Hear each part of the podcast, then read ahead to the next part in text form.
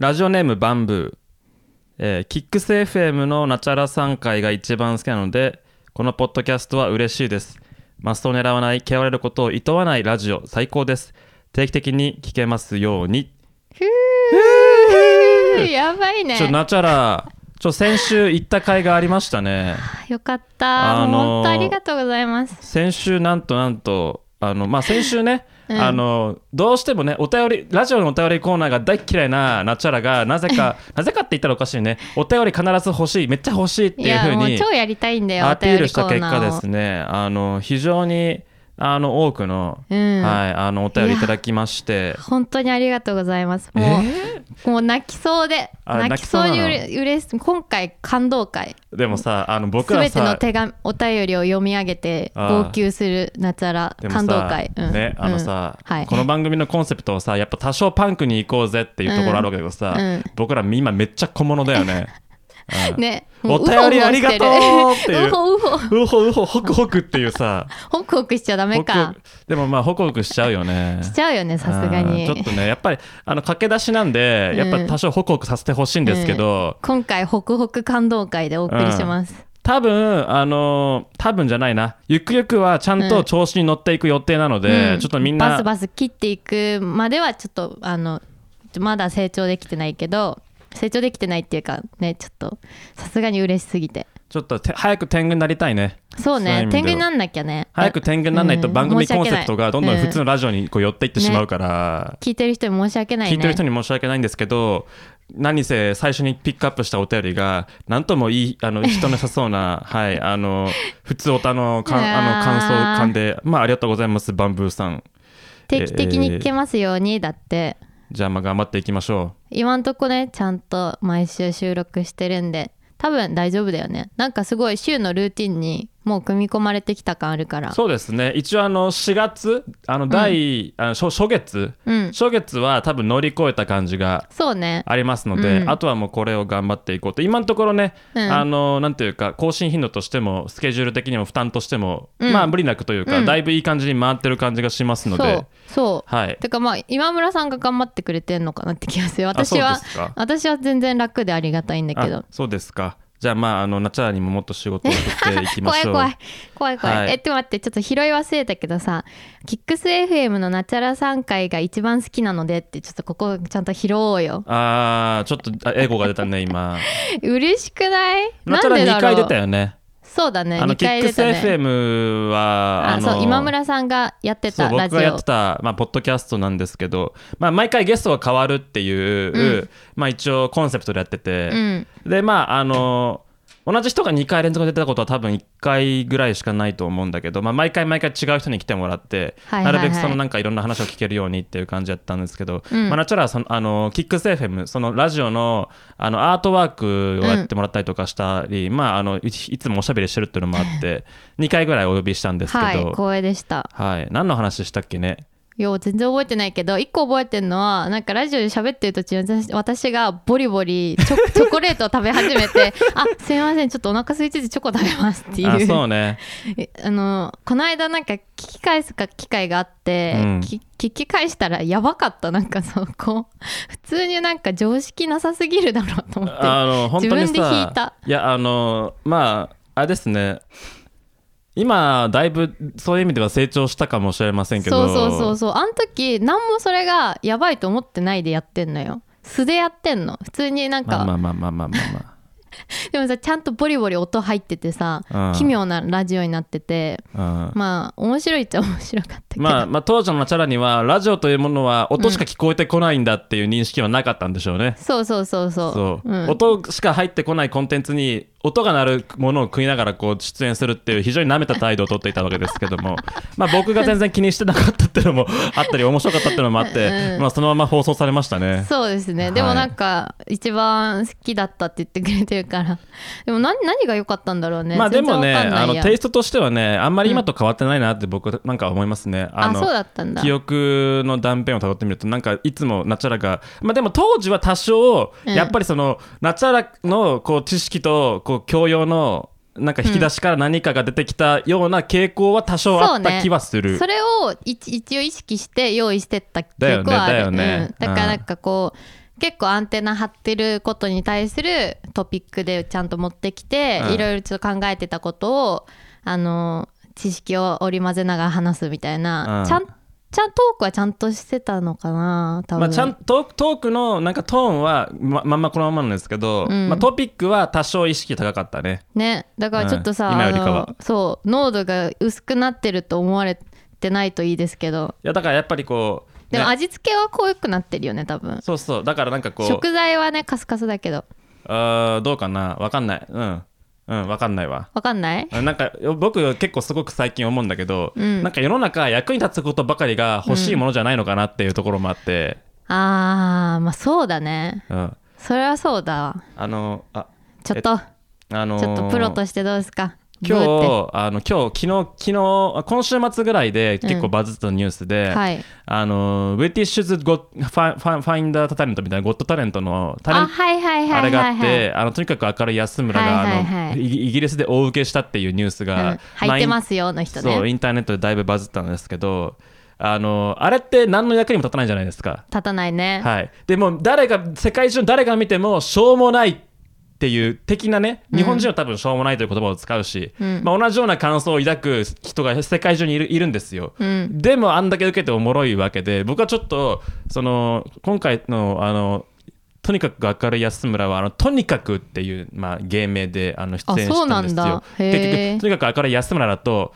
英語的に長すぎるから、うんじゃあとにかくを取って安村じゃなくて。そうそうそう。でとにかくで切ったからトニーって言われてたのよ。そのそのステージでは。それ狙ってんだろうね。狙ってかどうかは分かんないけどでもそれはいい方に転んだんですよ。はいはい。でまあまあそれはどうでもいいとして、うん。こうフットボールの話をするとか、うん。ジェームズ・ボンドのネタやるとか結構そのイギリスに振った上で最後スパイスガールズのワナビーの曲に合わせて最後こうねあのパフォーマンスをして終わるっていうちょっとその瞬間僕ちょっと泣きそうになって うわこいつかっけーってなっちゃってくだらねえめっちゃ面白いかっけーが全部押し寄せてけけちょっと泣きそうになったんだよね。なん、うん。どの感動なのそれ？いやなんかでも僕結構こういうのあってさ、うん。なんかめちゃくちゃうまくいった何かっていうものをこうあー目撃しちゃうとその内容が継続かどうかに関わらず結構こううるっときちゃうんだよね。まあでもそれはわかるわ。でしょ、うん、でもその安村を見ながら泣けるのは結構レベル高いけどねあそうあでもまあそれはちょっと僕の感受性が豊かすぎるかもしれないね、うんうん。でもうん。私まだちょっとそれ見れてなくてうん。バズってる様子しか見てないからちょっと見てみて泣いたかどうか報告します。あー見たら感動すると思います。はい。はい。じゃあそれでは今週も行ってみましょう。オールド鮮魚フェスティバル。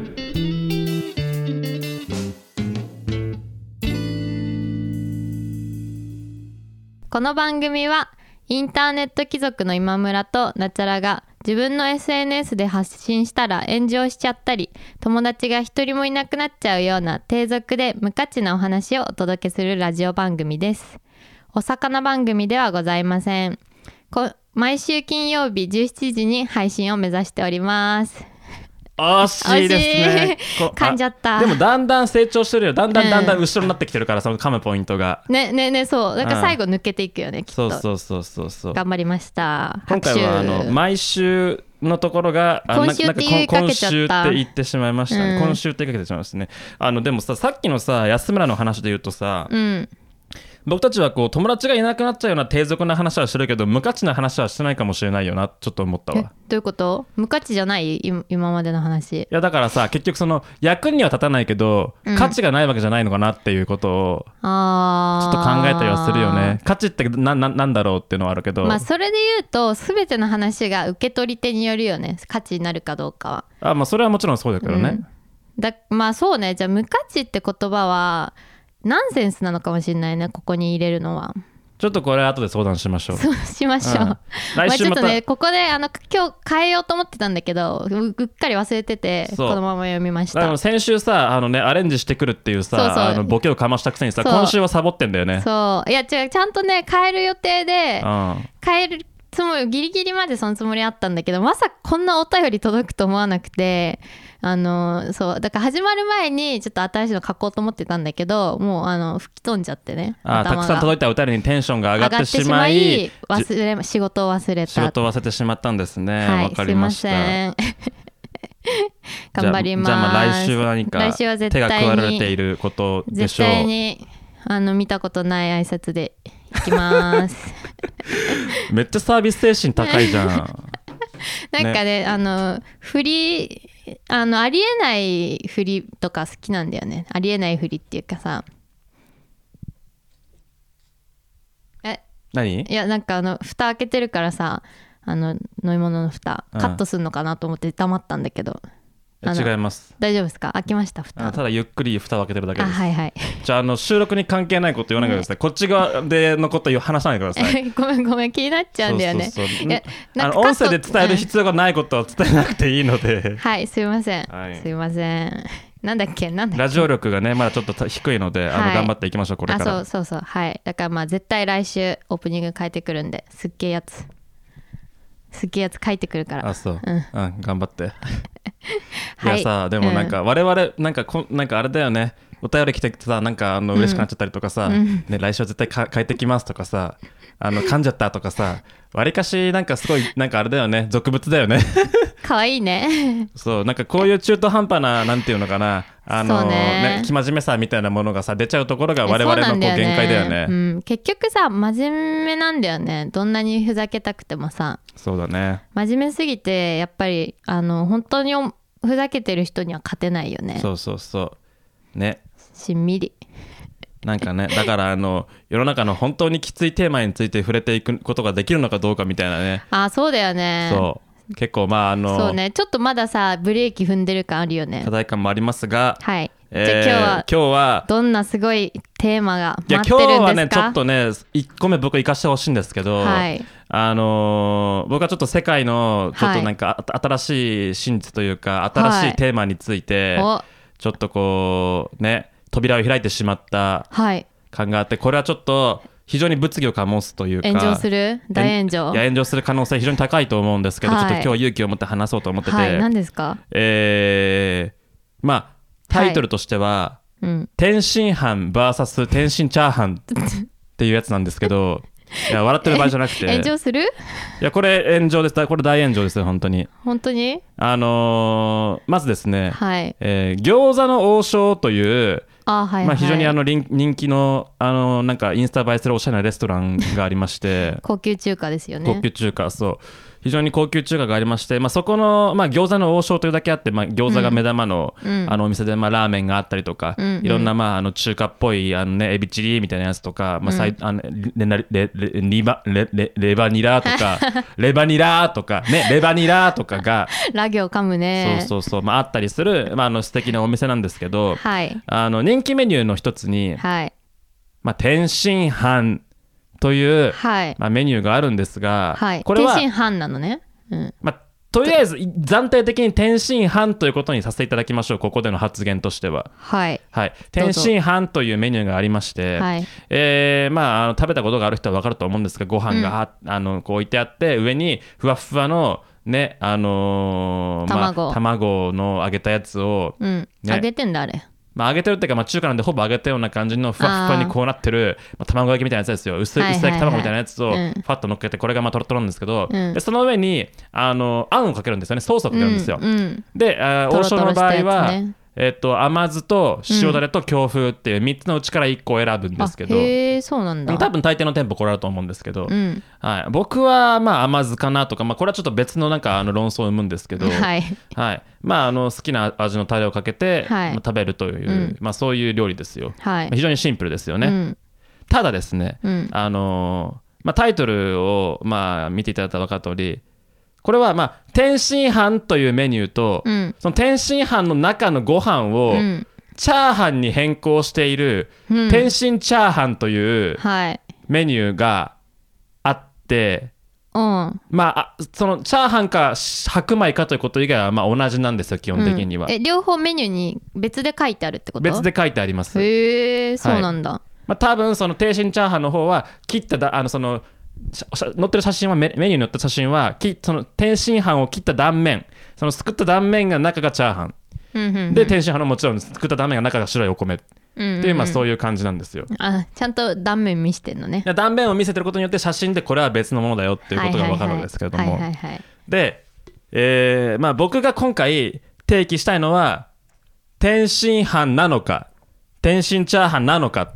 えそれは何？どっちが好きかってこと？やだからまあどっちがうん。うまいでもいいですし、はい。どっちが、まあ、王道なのかとか、はいはいはいどっちが強いのかっていう,こ、うん。いうその天津飯対天津チャーハンの戦いに僕は一石を投じたいんですよ。はい。で、はい。えっと、ここでうん。ちょっとあの本題に入る前に一つあの結構衝撃的な統計を一つご紹介したいんですけど 何？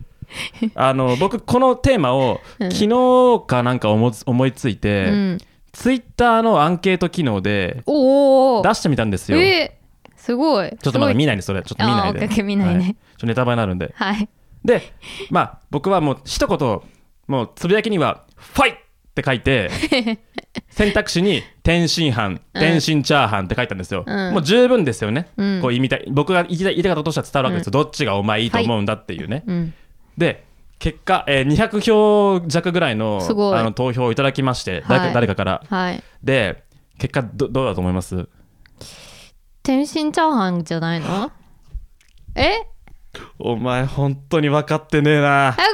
何いや何でもそれ答えちゃった。いやでも、はい。まあまあまあ今の一言で僕のこう取ってる立場は分かってしまったと思うんですが、まあ、統計のまず結果からあそういうこと？あのご紹介介しますと、うん。あのーなんとですねはいもうその190何票入ったんですよ。うん。あれさっき200何票って言わなかった？200弱って言ったの。あ200弱ね。そう。はいはい200弱は190何票でしょ、はい190何票200でも弱でいい。さややこしいじゃん。ちょっと表記統一してほしい。じゃあまあ200でいいよ200うん大体200 200ぐらい、はいはい。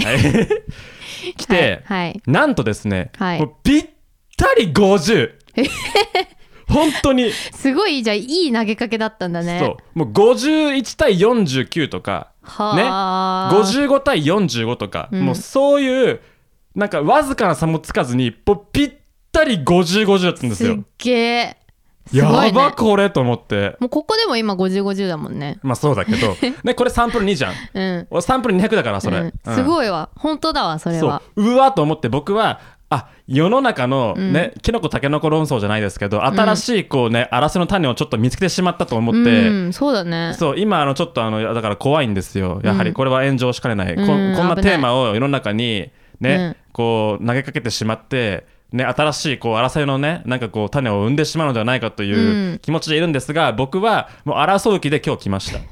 だってさキノコタケノコってさぶっちゃけ多分さ結構差があるわけじゃんまあタケノコ優勢だと思いますけどね、うんでもあんなにさ燃えてるのにさ5050だったらさお互い自分がメジャーだと思ってるからさ絶対。そうですね。もう大炎上でしょ。大炎上ですね、うん。ありえないだろうっていうね、明日もう通知山もう止まらんよ多分まあちょっとそうなったら僕はもうキノコたあのキノコタケノコじゃないや、天津飯天津チャーハン論争の、うん。まあ、天津飯派筆頭として、まあ、戦う覚悟はありますよ。まあそうなったら私やっぱ天津飯天津チャーハン派のやっぱ党首としてやっていくしかないかな。まあそうですね。ちょっとじゃあもう解散かこのラジオは。そうだね。申し訳ないけど。この論争に決着がつくまではちょっとだあの次のエピソードは公開されないかもしれませんので、うん、そんな。あーもうなんかゆくゆくゆくはねやっぱ餃子の王将とかねあのうん。大阪王将も巻き込んで、そうですね。ねあの天津飯天津チャーハン総選挙やってもらうしかないと思うんですけど、そうですね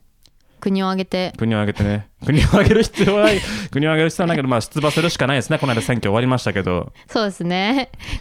なんかねこの間ねツイッターでなんか中華屋さんなんなんか結構いかつめの中華屋さん入ったらなんかギャルがいてギャルがなんか天津飯のご飯チャーハンにしてっていかつめのおっちゃんに言ったらしょうがねえなーって言って天津チャーハンが出てきたんだって。メニューには天津飯しかないのに。でそれを見てそのツイツイッターそのツイート主もうなんかあの天津チャーハンってできますかってそんなんやってねえよって断られたっていう ツイートは見たけど、理不尽すぎる、うん、だからやっぱ流行ってんのかもしれない。流行ってるっていうかみんなちょっとその気づき始めてんのかもしれない。何に？やっぱ天津飯の中身チャーハンの方が いいんじゃねえかってことに。はあ？ちょ待って待ってじゃあまずさちょっとさ、はい。はいあのここれはまあ僕がホストだと思うんで、このテーマはちょっとお伺いしたいんですけど、はい。なぜ天津チャーハンなんですか？えねあのねあのーなぜってあの天津飯ってまずビジュアルが多分世の中の人たちって大体天津飯を知る前にオムライスを知ると思うんですよ。まあそうですね。だからオムライスのイメージで天津飯を初めて食べると、うん。やっぱちょっとあのすかされるというか あのうわ中白かいって味薄って 味薄っていうか物足りなってさなると思うんですよ。あそうなった時にこれ中チャーハンにしたらめっちゃ満足度高いんじゃないってやっぱみんな一度は頭に思うと思うんだよね。だからそう。てかまあだからなぜっていうとあの中が白だとちょっと物足りないパンチが足りないからです。いやいやいやいやいやあのこれは、はいあの僕はちゃんとそれ反論できるんですけどはいはいはい。ね、うん。あのまずうん。あのオムライスの場合は、うん。あの大抵の場合、うん。なんでしょうね？あのオムの方ですよね。うん。卵の方がうん。大体プレーンなんですよ、そうね。まあ、バターが入ってるかもしれないけど、まあまあ多少の味付けだよね。そこまでくどくないんですよ、うん。卵そのものは、うん。ただ天津飯はまずもってして中華なんです まあはい。そう中華ではい。あのー卵自体もうん。非常に油をよく含んでいるんですよ、うん。だからそれ自体に非常にこうカロリーというか食べ応えがあるわけです。うん。でその上にであのさっき言った甘酢塩だれ京風この3つ何がこう共通したかっていうと、うん。さっぱりめのあそうだね。味付けなんですよ、はいはいはい。そう。お酢もさ、ね、多少その油っぽさをさ中和する感じとか、うん。ね塩だれもあの京風も同じですよ、うん。そのなんていうんですかね上からかけてくる例えばじゃあオムライスでいうところのケチャップとかデミグラスソースとかうん。に相当するものっていうのは、うん。結局その卵のくどさ卵焼きの美味しさっていうものを際立たせるための一つのこうアクセントとして成立してるわけですよね。そうね。酸味あるしねソースそうそうそうそうそう。だからその油脂っこいその卵焼きの部分をうん。ね、美味しく食べられて、うん。うんえーまあ、天津飯というのは美味しいわけでうん。で加えてそこに、ね、か炭水化物を投入することによって、うん。食事としてこう完成度が高くなってるわけじゃないですか。うん。うん、でチャーハンっていうのは、うん。あの英語でフライドライスといういう通り、はい。あの焼き飯であって、はい。そこにも油が大量に添加されてるわけですよ。うんね。うん。えチャーハンってどうやって作るかっていうとさ大抵ね、うんうん。こう油を張った中華鍋にまず卵を投入するんですよ。あそうだね。そう卵ダブってるここでまず。うん。それは確かにな。そでそこでそこで卵焼きを作った上でその、ね、油と卵が混ざり合った世界に対してこうこう、ね、なんかちょっと飽きてくるのやめてくんない？あの、はいどうぞどうぞ。米米を投下してそこにいろんなものを投下して最終的にこう一つの料理として出来上がるしかない、まずまずそのチャーハンというものの完成度をさ、うん。もうさ愚弄しているし、うん。天津飯というものの完成度も愚弄している上にね、うん。あのね、あの、うん。卵が非常に油を吸っている天津飯に対して、また卵あの油を非常にたくさん吸ったチャーハンををパックしたらくどすぎると、それはその甘酢とか塩だれでは緩和できない、うん。それはもうトゥーマッチなわけですよ、はい。バランスを書いているわけ、うん。だから天津飯の方がうまいの。わかった。わかったよ。いいよじゃあ。お前の勝ちでいいって？いいそんなに思い入れない天津飯に。いやだからこれは結構僕がね、うん。あのー結構あのー下北に住んだ時に、うん。あのー近くのすごいあの歩いて5秒ぐらいのところに あの近王将あって、ああはい、はい。ね、そこの王将に通い詰めて日々天津チャーハンと天津飯について考え続けたわけ、ずっね、と思ってたわけね。そう交互に頼んでんの。あ交互に頼んだんだ。そう。あでもき今日はちょっとチャーハンにしてみようかなと思いながら 天津チャーハン頼んで食っていや天津飯かなと思って次天津飯頼むとあ天津飯かもなみたいな。う んやっぱ天津飯なんだ。やっぱ天津飯かもなって思って、うん。やっぱ研究を繰り返した結果、うん。天津飯なんですよ。ただこのうん。事実っていうのは、なかなか世の中にはこう撤収されていないと、うん。だだってさいあの現にさ、うん。交互に繰り返したってことは結構さ僅差で天津飯になったってことでしょ？ちょっと迷う時期があったわけでしょ？あーまあそうですね。僕は実はたきのこたけのこでいうとたけのこ派なんですけどあ私もそうです、うん。よかった。ここでまた戦争起きるかと思った、まあ、起き起きても別にいいですけどね、うん、来週からちょっと口聞けないかもしれないけどさ。じゃあ無音ラジオを無音ラジオをお届けすジョン・ケージみたいなことになるけど。じゃあまあ来週からまああれだね。お互いその相槌も打たないしコメントもしないから、うん。うん。こう順番にこうなんかね あのあの間にさアクリルのさ壁貼ってさ、それぞれでさあの勝手に喋るっていう感じになるかも最低だね。最低だね。もう聞きやすさもクソもないねそれ。そうわざわざしかも収録現場に集まって。うん。もうなんのなんなんなんなのそれはもうなんかバンされるよそれも Spotify から。ね。いやちょっとねそれで？ほらまたもうまた話の腰を折るから あさーごめんごめん。ごめんって まあそうだね。え天天津飯、まあ、だからだからうん。だからある意味こうキノコタケノコで言えばかなりタケノコに傾いてるわけ。そうね、うん。よ要は本当にそれまあ言っちゃいけないけどみんなが分かってって言ってないことだよね。あのタケノコに傾いてるってことは。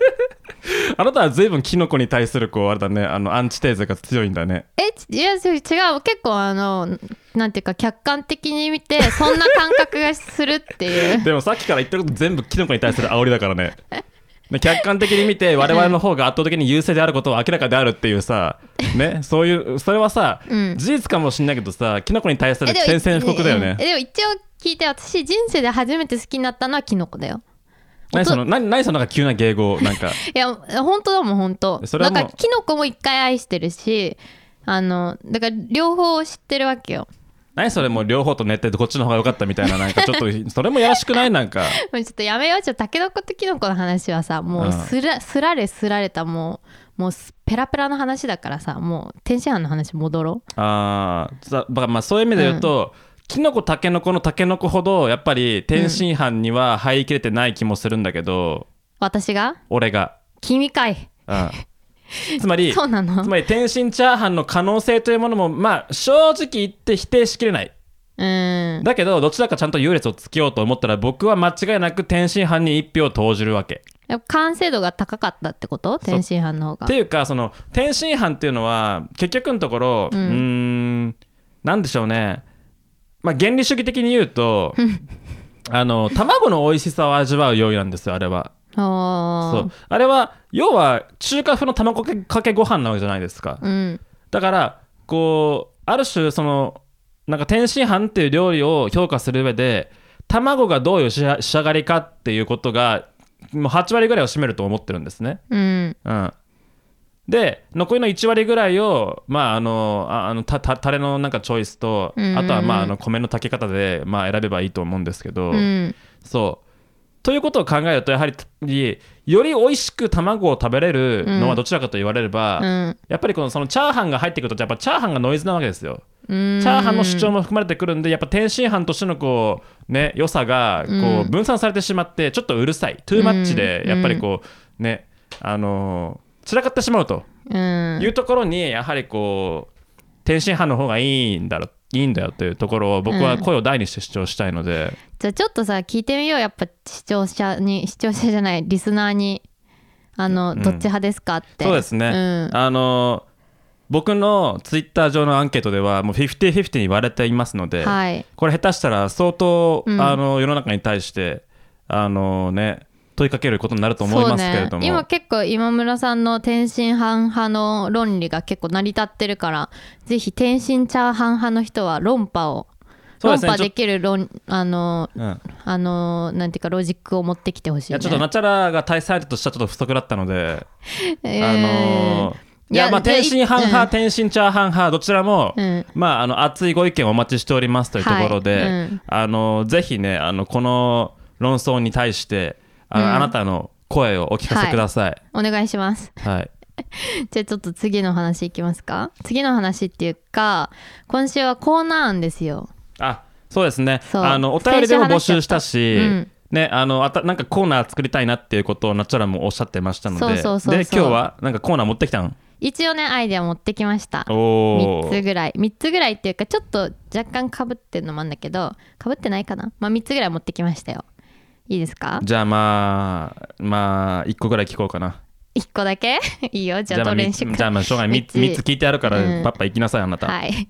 じゃあ3つあの1個まずねあの課題評価過小評価っていうあちょっとこれコーナー名まだ決めてないけど課題評価過小それ評価もそれもまたけどうせあれでしょ？お便りで募集するんでしょ？コーナー名も。えしないしないしない。それは自分で決める。あそれは自分で考えるの、うん偉いね、うん。ネーミングぐらい頑張る。あそうですか ではい課題評価過小評価？そう世の中で課題評価されてるもの過小評価されてるものをあの持ってきてそれがいかに素晴らしいかもしくはそれがいかにあのなんていうかあの中身がないとかなんかそういうことを言うコーナー。だから例えばあのあじゃあ何またこう天津飯的な論争をさね、はい。世の中にこう生んでいこうというそういう試みね。そうそう。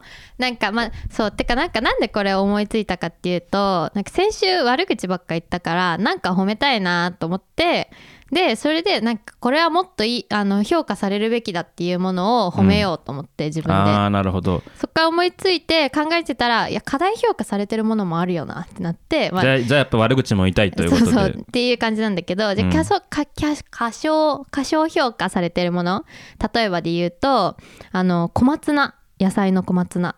あれほんとなんかみんなおまけぐらいに思ってるけどほんとサブサブ野菜って感じじゃん、うん。なんか野菜って思い浮かべた時にさ大体多分みんな人参じゃがいも玉ねぎきゅうりトマトとか思い浮かべると思うんだけど多分最初に小松菜を思い浮かべる人いないいないぐらいサブだと、なんかサブで扱われてんじゃんあいつ。うん。でも小松菜すごいんだよ。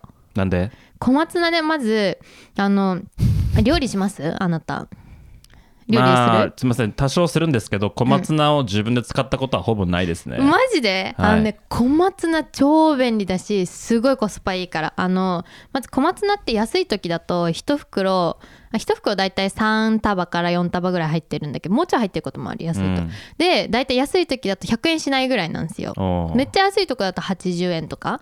まあ底値かなそれが、うん。まず安いで80円でその4束入っ 100,、まあ、100円だとして4束入ってたら、まあ、一人暮らしだったら1回1束とかでいいわけですよ。だからうん。4回分使えるから1回25円。うん、で緑黄色野菜なんですよ、うん、そうだね。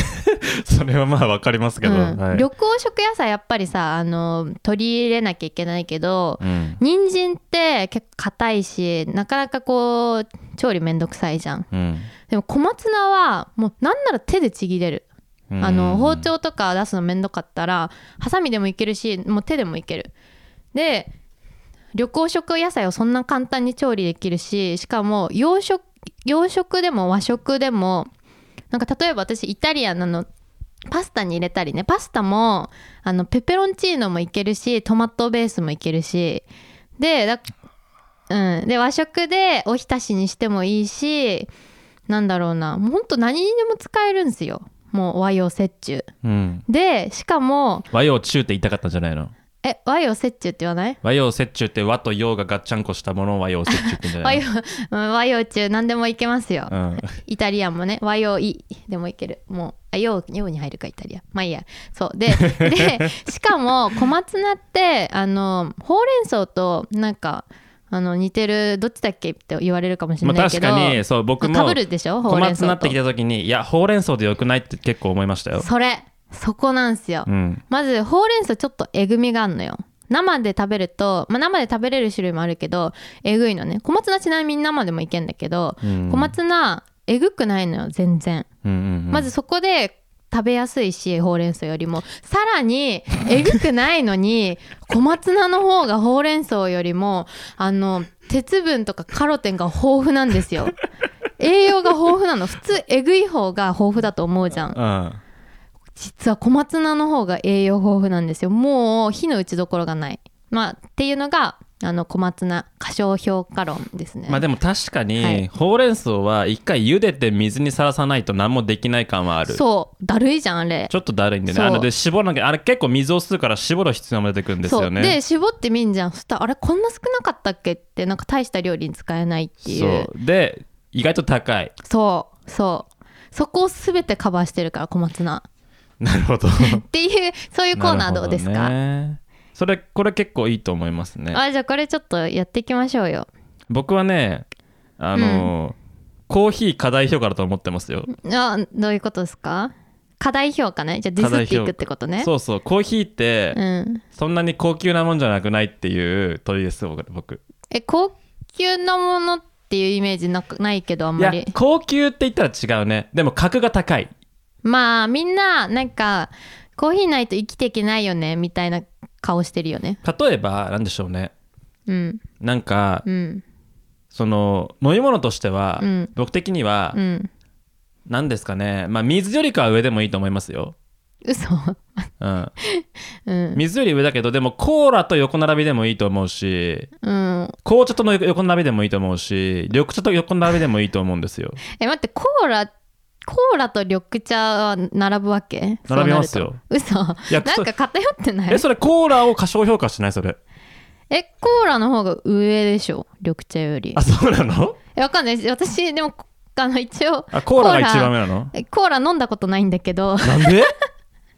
ありえな コー何何ラ何飲んできてきた今まで？水。いやコーラコーラはコーラはコーラはあれだよ、一番ちちち血肉になる、ジンジャーエールも飲んだことない。まあ、ジンジャーエールは別にいいやコーラはないわ。うん。コーラえあなたの血液ピュッて切ったらコーラ出てくだってるの出てくる出てくる。あのドクドクドクって？そうそう。そうだからコーラがぼ僕僕という人間はコーラがなかったらあれだもん。なんかあ確かに肌の成色コーラっ立してぽい。うるせえな。うるせえな。コーラコーラ飲んだから黒くなってんじゃないよ。あ違うんだ。でも別になんかねコーラは別に箱買いするし 健康に悪いですよ。その健康その健康にいい悪いとかいう話を始めたらこんなラジオやってることが一番健康に悪いんだから。めやめやめよやめよ その話はやめよ健健康志向のラジオじゃないんだからそんう、なん。さ、でもちょっと小松菜で健康の話しちゃった。わそうだね。なんかすごい家庭か、家庭的な感じで出 出ちゃったよ、うん。好きなんだよね小松菜。うん。まあいいや。それで。あ料理とかするんだなっちゃらってみんな思ってるきっと。嘘結構するよちなみにまあそれで？えコーラはでもさ私飲んだことないからなんかイメージでしか語れないけど、うん。でもコーラってみんながさ好きでさ喜ぶ。コーラを見たらイエーイってなるっていうさ、うん。ものなんじゃないの？いやでもナチャラが言ったようにさコーラってさ、ね例えばえー、なんですかねそちょっとこう健康に悪いとかさ、うん。ね、歯が溶けるとか骨が溶けるとかさ、うんうん。あとは何ですかねあの太るとかさ、うん。あのねそれこそこうどホットドッグとか、うん。ハンバーガーとか、うん。ファストフード店のねそういうちょっとあんまりヘルシーじゃない料理と一緒に出てくるから、格としては低いわけよ。あそういう意味ね。そう。あの品があるかとかそういうこと？結局その世の中に対してどれだけありがたく扱われてるかって話なわけ。丁寧に扱われてるかってことを僕は過小評価の基準にしていて、ああなるほどね。でその点においてコーヒーってのはもうカッコつけすぎ。もうあいつの持ち上げられ方半端なくない？まあねあいつだけさなんかさね普通のさお茶とかさねあのうん。他の飲料とさ、うん。なんか別にそんな機能としてさ、うん。大きく差があるわけじゃないのにさやれなんかさねなんか圧力があってあらなんか高いコーヒーマシンから出てくるこうなんか温度がどうとか湿度がどうとかさ確かね。に、なんかいい暮らしの代表格みたいな。丁寧な暮らしに必ずさ、なんかこううん食い込んでくるさ、なんか非常にこう高価ななんか飲み物みたいなさ、高高価で高価な飲み物みたいなさ顔してんじゃんあいつ。うん、してるわ確かに、うん。まあ、僕個人としてはコーヒーは好きだけど、うん。あのコーヒーの持ち上げられ方については非常に違和感を覚えるよね。そうね、うん、でもさなんだろうね。やっぱさ香りがいいからなんじゃないの？あー まあでもあれだよねやっぱりそのカフェとかさわかんない、うん。スタバとかブルーボトルとかさ、はいはい。まあ、他にもいろんなカフェありますけどそのカフェっていうある種こう文化としてのこう空間がさ、うん。やはりこうコーヒーの格好を高めてる感はあるんですよね。まあそれはあるね。なんかうんコーヒーを持ってなんかこうパキパキと動いてることが、うん。なんか素敵な大人のなんていうか格好であるみたいな、なんかその空気感はあるよね。誰かが作ってるよねその空気。なんか誰誰だなんか歴史上のどっかのタイミングで誰かがその演出を思いついて、うんうん。みんながパクっていったんですよ、うんきっと。で今日のあれだけ祭り上げられたもうコーヒーという非常にこうなんかね洒落た飲み物というなんかイメージが出来上がってて、まあでも確かになその刷り込みないでそのもう何も知らないでもう狼に育てられた人が コーヒーを見せられてコーヒーをおこれええやんって言うかってなったら多分吐くよね。多分そのだからあの世の中の刷り込みがあるから、うん。なんかコーヒー飲んであの、なんかあーやっぱコーヒーだわってなるそうそう。でそのエスプレッソとかさラテア、ラテアートもまあそうだしラテアート？なんなんかまあ非常にこう手間と暇とこうなんか時間とお金をかけた作られた、作られたさ、うん。なんかこうねなんか非常に気取ってるね良いコーヒーみたいなさものはさ、気取っているんだけどさなんかそういうものをさ世の中ちょっとありがたりありがたがりすぎてると思っててさもうなんかそういうものはなんかもう落語ぐらいでいいんだよなんかこう。落語？落語とか歌舞伎ぐらいのうん。なんかすごいこうなんかニッチな趣味,、あ趣味としはいはい。てはいうん。残っていればよくて、うん。なんかちょっとこう なんかこうね市民市民権を得すぎている感じがあるよね。えコーヒー落語までいっちゃう？いやだから違う。僕たちは普段うん。漫才を見るように、YouTube を見るようにコーヒーを飲むべきであって落語に行くのはもう本当になんかもうなんかちょっとあ。ここじらせた人だけでいいわけよ。はいはいはいはい。変な話。うん。私歌舞伎時々見に行くよ。あすごいね。み僕ちゃん歌舞伎を見に行くっていうムーブをしたことがないからもうなんかわからんわそこは。ええ待って今コーヒーは歌舞伎的に扱われてるっていう話、まあえどっちどっち？だから普段コーヒーなんか価格の高いコーヒーが我々の生活に非常にこう広く浸透しているというところですよね。あそういうことね。うん。はいわかりました。そうじゃあ。そう。でもそんなレベルでみんなコーヒーをありがたがらなくていいんだと。そうねもうもっとフランクにコーヒーと接していこうぜっていう話、ね、そうそうだからもうもうもうちょっとこう降りてきてほしい庶民庶民派に、うん、あんなにこうかっこつけないでほしいんだよね僕。それで言うとセブンイレブンがすごいいい仕事してると思うな、まあ確かに。すごいもうあの息を吸うように飲めるようになってると思うセブンのおかげで。そうなんですよ。だからなんかある種僕と同じ思想を持った人がセブンイレブンにいたのかもしれないね、そうだね。うん、いやコーヒーって美味しいし、うん。いいんだけどそんな大したもんじゃなくない。100円でええだろうっていう、こうなんかエゴを詰め込んだのがあのあのセブンのコーヒーマシンなのかもしれないね、うん、入社したらヒーローになれるよ。いやもうヒヒーローはその人でさ俺じゃないからさ。あそっかそっかそっか、ね、思想を共有しただけで僕はあのマシンを作れないからさ、そっかそっかそっか。そう。たただのやり方ですよそれいう意味で言うと、そうね じゃあちょっと、はい、すみません。1個目のコーナー紹介が長すぎたね、はい、長すコーナー紹介してたんだ。思い出したコーナー紹介長すぎたけどあと2でもこのテーマはね、うん、この過小評価、過大評価は非常にね、あの人々からもねあのいろんなご意見が寄せられてきそうであ本当ですか？手応えを感じますし僕も多分ねたくさん言いたいことがある、あ持ってきて持ってきて、はい、聞いてる人もぜひ。とりあえずコーヒー過大評価だけ僕置いて帰ります今日は、はいわかりました、じゃあ私小松菜過小評価置いて帰ります。でもね小松菜は結構刺さってきた、でしょ？うん、買ってみようかなって思ったでしょ？思った思った。まず安いからもう一回試してみて。でもそのなんか、うん。何が良かったかっていうと、うん。その買っといて損はないし使いやすいっていう、うんうん。非常にこうなんていうか台所事情に優しいプレゼンテーションだったんですよ今のは、うん。でしょ、そうなんですよなんかこういう風に食べると美味しいとかこの料理に合うとかじゃなくて、うん。あそそんなんじゃない？そうそう、ん。買っといてもうなんか便利でしかないっていう緑黄色野菜としてのねポテンシャルを発表されていて非常非常に素晴らしいと思いました。私ねあの料理結構好きなんだけどあのそんなに得意じゃないっていうかなんていうのおしゃれな料理とか手手の込んだ時間のかかる料理とかあんましなくて、うん。パパッとなんか作るみたいなの好きなんだけどなんか基本的にズボラなんだよねだからズボラな人でも料理を楽しめるなんか行き着いた先の料理みたいなことは結構喋れることがありますんでなるほど。またちょっと話したいです。ツナとかね。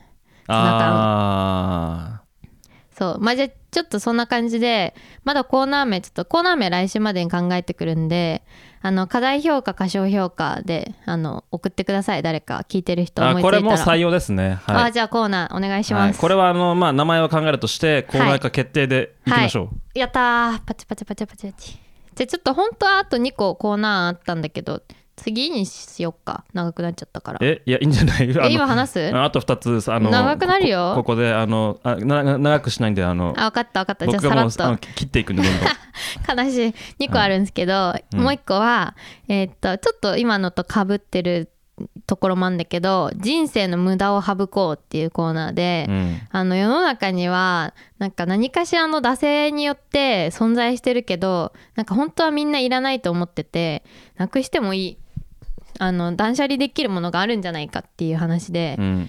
あの例えばですけど安いお弁当に入ってる端っこにいるポテサラポテトサラダ。あれさあのあれ誰も喜んでない。温めをお願いした時にポテサラが温まるのがちょっと嫌いなんだよね俺。わかる。えそうなんかだあからもうポテサラのこと誰も考えてくれてないわけよ。だからチンチンされて温まっちゃうとかも誰も考えてないからあそこにいるわけ。多分なんだけど、うん。そのやっぱりその大大鍋でいっぺんに作れる、うん。やっぱりこうおかずとしてうん。あるのかな、やっぱりああいうのは。ちょこんとうん。なんか一品増やしておかないとなんか絵的に寂しいし白いしね、うーん。っていうところであのポテサラ採用されがちな感じはするね。あとさあの移動しても崩れないからお弁当としてこのサラダとかはねこう移動したら崩れちゃうけど野菜要素で崩れなくてこうちまっと入れられるっていう意味で入ってんのかな。でもさ誰も喜んでないよね。私本当にあれうわやったポテサラ入ってるって言ってる人見たことないもん。でもちんまいもんねなんかこそうポテサラとして気持ちいるっていう感じだよね。そうそうポテサラとして味が味わうにはちょっと少なすぎるというか、んんん。でさまずい。ああまああんま美味しあくない、ね、ああいうのに入ってるさあのなんていうか冷凍で大量生産されたポテサラまずい。あれはあの人生の無駄っていうか世の中の無駄？世の中の無駄を省こうの方がいいかな。コーナー名。はい。そういうポテサラみたいな存在を募集するっていうコーナーはどうですか？でもさうん。これさ、うん。あのナチャラがねメモにさ、うん。この人生の無駄を省こうのうん。欄のとこにいくつかこう多分アイディアを書いてくれてると思うんだけど、うんカニカマっていう表記について ちょっと僕は意を唱えなければいけない気がするんだよね。この間カニ気づいちゃったんだよ。ちなみにさ、うん。カニカマっていうのは世の中に必要ないよねってことを君は言いたいわけ？気づいちゃったんだよ。カニカマまずいしいらない。は？あ カニカマカニカマカニカマいらない あのさあのお前現代のカニカマの技術知らないだろお前。えーそうかも。だって買わないもんカニカマわざわざ。お金の無駄だもん。何？カニだってさあのさ酢の物とかにさわかめときゅうりの酢の物とかにさなんかカニカマ入ってたりすんじゃん、うん。あれもうカニカマだけ邪魔邪魔邪魔。気持ち色でさ 赤入るからって感じで入れてるけどさ、あれ誰も喜んでないと思うんだけど私さ 一人暮らしでさひどい偏見料理さ カニカマっていうそれこれはさもうカニカマ製造業者につい対して対しても喧嘩を売ってるとしか言いようがないよね。だってあれカニの2番煎じ2番煎じっていうかさあの介護官でしょ？そんなことカニ食えばいいんだよ。そんなこと言ったらさお前ラーメンカップラーメンはラーメンの介護官だしさ。いやそんなことない。カップラーメンはうい。まいえ？カップラーメンはそれでそれでうまいじゃん。あそうっすか、うん。じゃあカニカマもそれはそれでうまいしさカニはカニは高いんだから別に介護官でもないわけよ。介護官でしょだじゃあから。広報互換なわけあれは、広報互換ね。ねカニが先に言うのであって、はい。カニカマはカニに行き着くまでのルートの途中にいるの、なるほどね。えでも絶対満たされないよカニ食べたい気持ちカニカマで。だってもうあれさかまぼこ食べたい気持ちしか満たされなくない？でもセブンに売ってるちょっとこう、どどこのかわからない、うん。なんかあの業者のオリジナルブランドのカニカマはほぼカニらしいですよ、そうなんだ、はい。えじゃあカニ食えばよくない？でカニ食うカニカマを食うのにかかるコストとカニカニを食うコストは全く別物じゃないですか。まあそれはそうだね。それにうまいカニを食うコストは異常、ままたそれも別なので、はい。ね、カニであればいいわけでもないでしょ結局えでもさカニ食べたい時にカニカマ買うってこと？その成分のやつ買う人は。でもさ そのさえいくらすんの？そのカニカマ。まあ300円ぐらいじゃないですか。そのさ300円じゃあさ夕食作れますってなった時にさ300円ってさい一つの食材に対してさ割とする方じゃん？えそんなことない？まあそうかもしれませんね。ね。でさなんか例えばもお父さんのおつまみとしては妥当な金額ですよそれ。お父さんのおつまみはまた違うけどさその料理作るってなった時に食材買って、それからなんかじゃああのタンパク質買わなきゃってじゃあベーコン買うかソーセージ買うかお肉買うかお肉高いなってなった時になんかそういう加工品のタンタンパク質まあそれかと卵を買うかうん。っていう風になって、じゃあどの加工品のタンカタンパク質買うかってなってさカニカマ取る？それもうじゃあカニカマ買う余裕があったらさあそっか余裕のある人の話してんのか？わかんないけどカニカマわざわざさちょっと高くてさよくわかんないタンタンしかもタンパク質じゃない？あれ。いやタンパク質か。いや練り物だからタンパク質じゃないあですか？魚魚でできてんのかそんなさなんか中途半端な選択肢取る場面なくない？っていう話なんだよ。いやだからこれはあれですよ。その食い物としての格が本家カニとカニカマでは大いに違うので、はい。やっぱりこうその生きてくるポイントが違うんじゃないですか？そのそうあなのかな。いやなんかだからあの微妙なんだよ そのカニカマのポジションが。カニをどうしても食べたいなら、うん。ちゃんとお金を払って気合い入れて美味しいカニ食べに行って満足した方がいいしなんか安いもので済ませたいんだったらベーコンとか卵使うなりいろいろ他にもあるわけですよ。うん。でさなんかその中途半端にさカニっぽい何かをさちょっとさベーコンとかよりもさお金高めに払ってさ買ってさえ高くないのかな？わかんない。そこ次第だけどなんかわよくわかんないんですよそのポジションが。じゃあやっぱりでもねじゃあそナチャラは多分カニカマがカニカマという名前であなければだいぶ評価が違ったのかなと思いますよね。あーそうね。うーんまたねそこは結構ある。それはあるかも。カニカマじゃなくてなんだろうななんかピンクかまぼことか？ピンクかも僕はあるけどね別に。ああるんだ、なんかでもじゃあそうだとしてあれ買うかっていうとまあ買わないけどね。だってなんか。それはもう単純にあんたカニカニカマが別に好きじゃないだけでしそう 美ょ味しくないじゃんカニカマ。いやまあまあ食えるよカニカマ。そんな感じじゃん。まあまあ食えるって感じじゃん、まあまあ食えるよえカニカマさ大好きだ大好きでさ毎日食べるみたいな人いる？いる？いるかもしれないだろ。そっかいたらごめん。いるかもしれないけど。いないと思うな、えでもさ結局さ、ね、お父さんの晩酌にカニを持ち出すことは難しいわけじゃんはい。でおつまみいくつかある。だからさ毎毎回さじゃあステーキとかさ、寿司を寿司じゃねえ刺身を出してくれるかってそういうわけでもないから、うん。じゃあねイカを食うとかさ、うん。干したイカを食うとか、ん。ねビーフジャーキーを食うとかさ、うんうんそういうこうなんかこういわゆるクオリティオブライフを少しだけ上げるためのその代替品なわけですよ、うん。すべて、っうん。て考えたらやっぱカニカマにも存在意義あるでしょいやーだってさだってさっきイカはさ イカだしさビーフジャーキーはさビーフだしさ、うん。カニカマはでもカニカマはあいつはなんだっていう感じじゃん、だからやっぱりそのカニをカニを求めているのにカニでないものでそれをそこを補うことにちょっとこう貧しさを感じるということを言ってるの、貧しさっていうか結局埋まらないわけじゃん。その期待に対してその穴を埋完全には埋めてくれないわけじゃんそれっていらなくないって余計さ余計欲しくなっちゃうじいやでも分ゃんカニがかった分かった。あのね、うん。でもね、うん。今今ナチャラが言わんとしてるところの本質が僕には少し見えた感じがして、うん。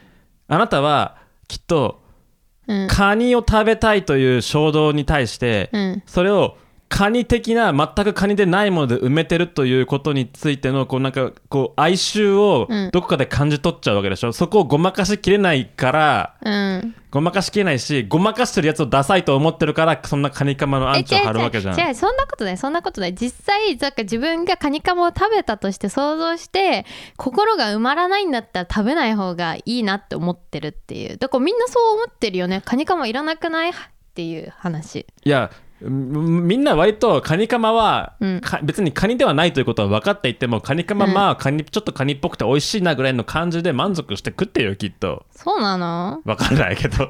まあまあじゃあ何何が言いたいかっていうと、まあ、人生の無駄。世の中になんか惰性で存在してる無駄なものがあるんじゃないかっていう提案をするコーナーはどうでしょうかっていう話。あー。どうですか？あのインパルスのネタにさ、うん。あのすごい優秀なやつが、うん。あの町工場の面接を受けに来るっていうネタがあるんだけど、面白そう。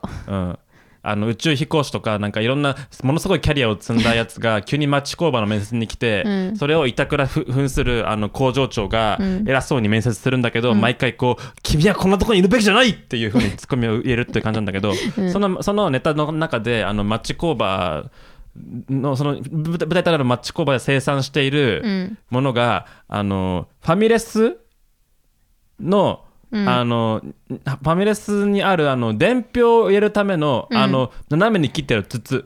伝票じゃなくてレシートでしょ？伝票伝票。あれ伝票。あああれか。くるくるって巻いそうて入れるやつか。そうくるくるって巻いてあお揃いですか？ってやってキュッて入れるあの、はいはいはいはい。伝票を巻いて入れるためのこうあの斜めに切ってある筒を生産してるっていう、そういうあの設定なんですよ。いいね。そこに注目したんだね。そうそう。でそれはすごい秀逸でさ、うん。結局その工場長が誇りを持ってやってるしやってると思ってる仕事なんだけど、でも、うん。そんな優秀なやつが絶対にやるべきではないっていうそのくだらなさのラインを そのこうね。ファミレスの筒に持ってきたわけよ。でも絶対に必要だもんねあの筒がもう需要はあるけどでもお前じゃないこんなあの端っこにあるものを作るべきじゃないっていう話だよね。そうそうそうそうそう、でも、うん。工場長的にはこれはこんなものはちょっとしたバインダーがあればいいんだから別に必要ないんだよ、君はこのところに来るべきじゃないって言って。って言って断るんだそうそうそうあの追い返すんだけどでそれを思い出したとだから、まあ、それ的な話だよね。でじゃあ、うん。一つのテーマとして、うん。じゃああのファミレスにあるこの斜めの筒はいるのかいらないのかっていう話もあるわけじゃん。うん。世の中の無駄なのかどうかっていうね。あーそうね。えす うーん。いやそうね。まあそういうそういうコーナーです。まあそういうことはね、うん。僕は筒はあんまいらないと思ったねそのコント見てうん、でもさ筒さ多分筒が発明される前はさ他のものでさ代替しててさあのーちょっと不便じゃねってなって誰かが発明したんだと思うんだよね、うん。だからちょっと便利になるっていう。でちょっと便利にななるっていうその進歩に対してのさリスペクトがあんならさカニカマも受け入れろよ。カニカマ便利になってないもんだから もうちょっとカニカマやばいわこれ無限ループ入っちゃういから。やカニカマをねカニを庶民に広めようとした誰かがいたかもしんないじゃん、あー。庶民の台所にカニを持ち込もうというなんかカニ好きの誰かがいたかもしれないわけだよ。そういうことね。うん。そんななんか誰かの努力に対してのリスペクトなんていうねあうんの視点を持ち出したらねこんな話してらんないんだから本当に。そうだね。そうだよ。もう世の中の人はみんな頑張ってカニカマも作ってるし うん。あのなんか斜めの筒も作ってると思うんだよきっと、ね、誰かが頑張って作ってるからあるんですからうん。もそっか。分かった。じゃあ一旦カニカマカニカニカニカマコーナーはちょっと一旦保留で。うあー。ポテサラはでもねうんポテサラはちょっと分かったでしょ？でもポテサラはこれはねあの大資本のなんか隅重箱の隅だから正直つつきやすい。そうね。そう。うん。コンビニ弁当の隅はつつきやすいですね、うん。はいあのなんか罪悪感が少ない。カニカマもつつ続けない？いやカニカマはカニカマ専門業者がいるからポテサラだっているだろうポテサラ専門業者。工場で無限にポテサラ無限ポテサラしてる人たちいるでしょ。あれって自分で作ってないのかな？どっかから仕入れてんのかなポテサラを。え絶対そうだと思う。あそう。うん。あのホテホテルのビュッフェとかもそうだと思う。なるほど。見たことある？補充される？なんかすごいでっかいポテサラが補充されるの。じ あそうですか。じゃあまあゃあよまあちょっとこのあのカニカマコーナーは保留でちょっとリクエストがあったらもう一回復活するかもしれないですけど。いやあの無駄を省こうのコーナーはやっぱりその姿勢としてもう存在自体が悪であるという前提に立って話さないといけないからやっぱりうちょっとこう厳しいかもしれませんね、あーそっか。まあでもうん。もうそいそいつをもう世の中から消し去ろうってもうこれはキャンキャンセルカルチャーなわけですよ。これもうキャンセルしようとしてるわけじゃん、これ、うんなでも逆にこれいらないじゃんっていうことって多分その偏った視点に立ってるからそう感じてるわけでいや、うん。違うこういう視点で実はこれ必要なんだよっていう声を求めてああそうだったのかってなるっていうハッピーエンドも一応考えてはいる。まあそれはさでもさ、どっちかがさその役割を果たすことができる場合にこう限られるじゃん、まあねそうだね。そう2人ともさ「いらないよねいらないか」で終わっちゃったらさ、もう俺らただ、ね。俺らただのさバカじゃんもうなんかどう考えても、うん。でもまあ、もうただの世間知らずというかさ、うん。ね。分かった。じゃあちょっと一旦無駄を省こうのコーナーはあの保留で、まあ保留でいきましょうこれは。はい。はいでももう一個コーナーあるんだけどさ これ実は事前にもう却下されてんだけど一応紹介します。のあまあ、じゃあ分かった。これはもう不採用です僕的には。はい。あのどうぞ話してください。大人の権限でガキにどやろうっていうコーナーではい、一番結構あのタイトルがいい感じにあの仕上がってるんでまあ、すけど、タイトルは仕上がってますね確かに、うん。すごいタイトルだけ仕上がってますね。そうどういうコーナーかっていうとなんか子供の時に怒られるからできなかったけど大人になってから思う存分やってる行動とかってあるよねっていう話で例えば私はまあいろいろ書いてきたんだけどあのいちご食べる時のさコンデンスミルクあるじゃん練乳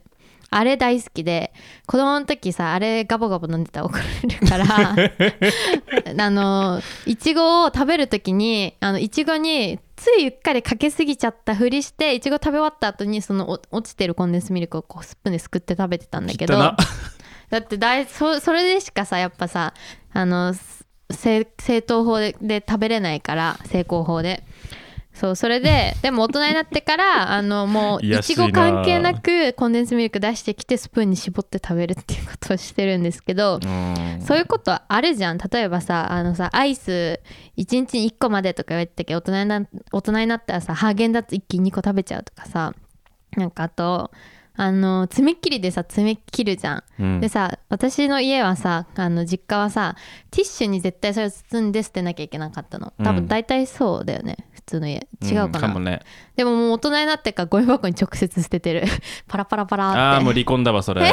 マジ？許せないわ。え私はそれをありえなかったんだけどパートナーがやってんの見て「えやっていいの?」ってなって「大人最高!」って言って真似してんの。いやでもさそのうん。わかんないそのゴゴミ箱のさ性質にもよるけどさ、うん。であの中身だけを出して、うん。こうねそ外の袋をさ、うん。あの放置するパターンもあるし、ん。外袋をかけずにゴミ箱に直接入れるパターンもあるし、うん。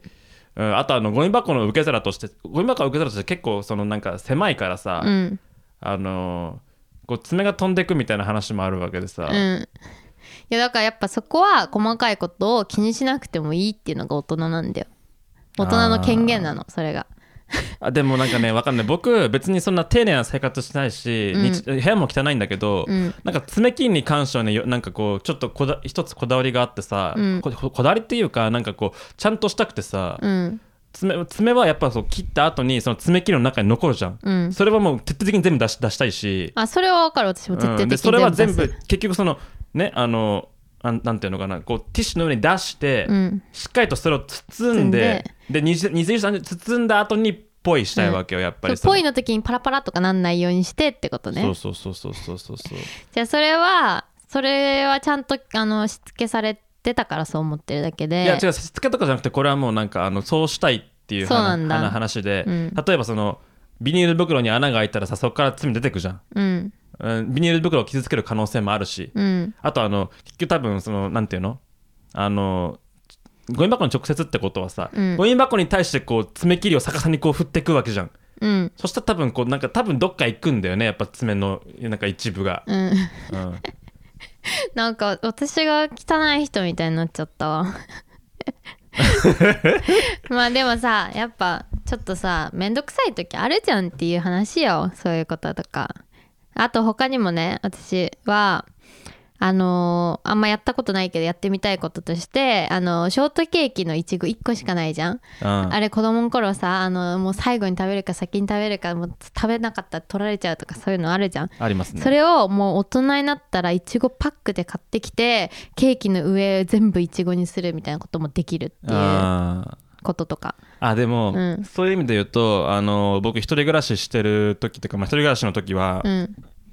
あの結構うん。一人であのステーキ焼いてましたね、そうそういうの。夜中とかにね。あれ？ステーキ食いたいなってなっいやて結構ね一人暮らしのねあの、凝り飯っていうのはねもう欲望の塊みたいなところがあって、うん。結構予算もまあじ一人だから潤沢にあるし、うん。時間もまあかけられるし好きなもの食っていいし、うん。バターとかもいくら乗せてもいいしね。そうそうそうそう、私も時々やるわその成城石井が家の裏にあってうん。しかも24時間やってる成城石井でうん、あなんかステーキ食いたいなって言って夜中に成城石井行ってちょっといい肉あるなって言って買ってステーキ焼いて食うって成城石井にあるちょっといい肉なかなかいい肉だなそれ。そうめっちゃ美味しいの。でも結構あのやっぱ気合い入れてだよその財布にいやでも対してさそうんそうだよね、でもさちょっとやっちゃうやっちゃうとかやれちゃうとこあるよね子供の頃にさステーキなんてさ、ね、食卓に上がったことなんてないのにね。そうそうそうそう。え俺家でステーキ食ってるみたいななんかあるよね。しかもさステーキなんてさもう明日ステーキだってちゃんとさちゃんと楽しんで食べるべきものを、ね。あれ？今食べようかな？みたいな。そうちょっと軽メンタルいノリで。メンタル作った後でこう楽しむものだよね、そう。基本的になのにもう大人になったらおちょっとステーキ今食おうかな夜ご飯食べちゃったけどみたいなこともできるそうなんだよね。でこういうこういうね大人はね次第に外食についてね寿司とね焼肉とねすき焼きにしかね価値を見せなくなってくんだよ。そんなことない。料理もしてるし。あとあとあと全部家でできんじゃんみたいなこと言い始めるから。そういうことか。そう。確かにね寿司だけは絶対家じゃ作れないからねあのレベルまあそう。でえでだから大人の権限でガキにどやろうっていいコーナーだと思うんだけど。ガキにどやろうって何なんだよ。ガキ聞いてねえよこのラジオ。そうだから架空のガキに対してみんなでどうやっていこうぜっていう、あーなるほどね、うん。まあガキに聞かしてもいいけどさ。でもこれでもなんかささっきのさ爪切りの話でもそうだけどさ、うん。なんかそのあれだよね。我々がさ自分の恥ずかしいところを解禁するコーナーだよね、そう。うん、えでもさなんかこれ夢じゃないみたいな話をしてもいいんだよ。なんかさただからさっきのステーキの話もそうだしさ。でもステーキの話も結局一人でこっそりステーキ食べちゃうちょっとだらしない私の話なわけじゃん結局。生活感的には、またそうだね。うん。うん。だからそういう感じのネタネタネタだよねやっぱりこう。なんか傾向としては。そう。そう。私がこれ持ってきた面白いなって思ったポイントはなんかあの大人だからできることって結局すごく子供っぽいんですよ。子供よりも子供っぽいくなってるわけ。なんかすごいなんか深い話始めたね急に。このこのコーナーの根本だよこれ本質の話。うん。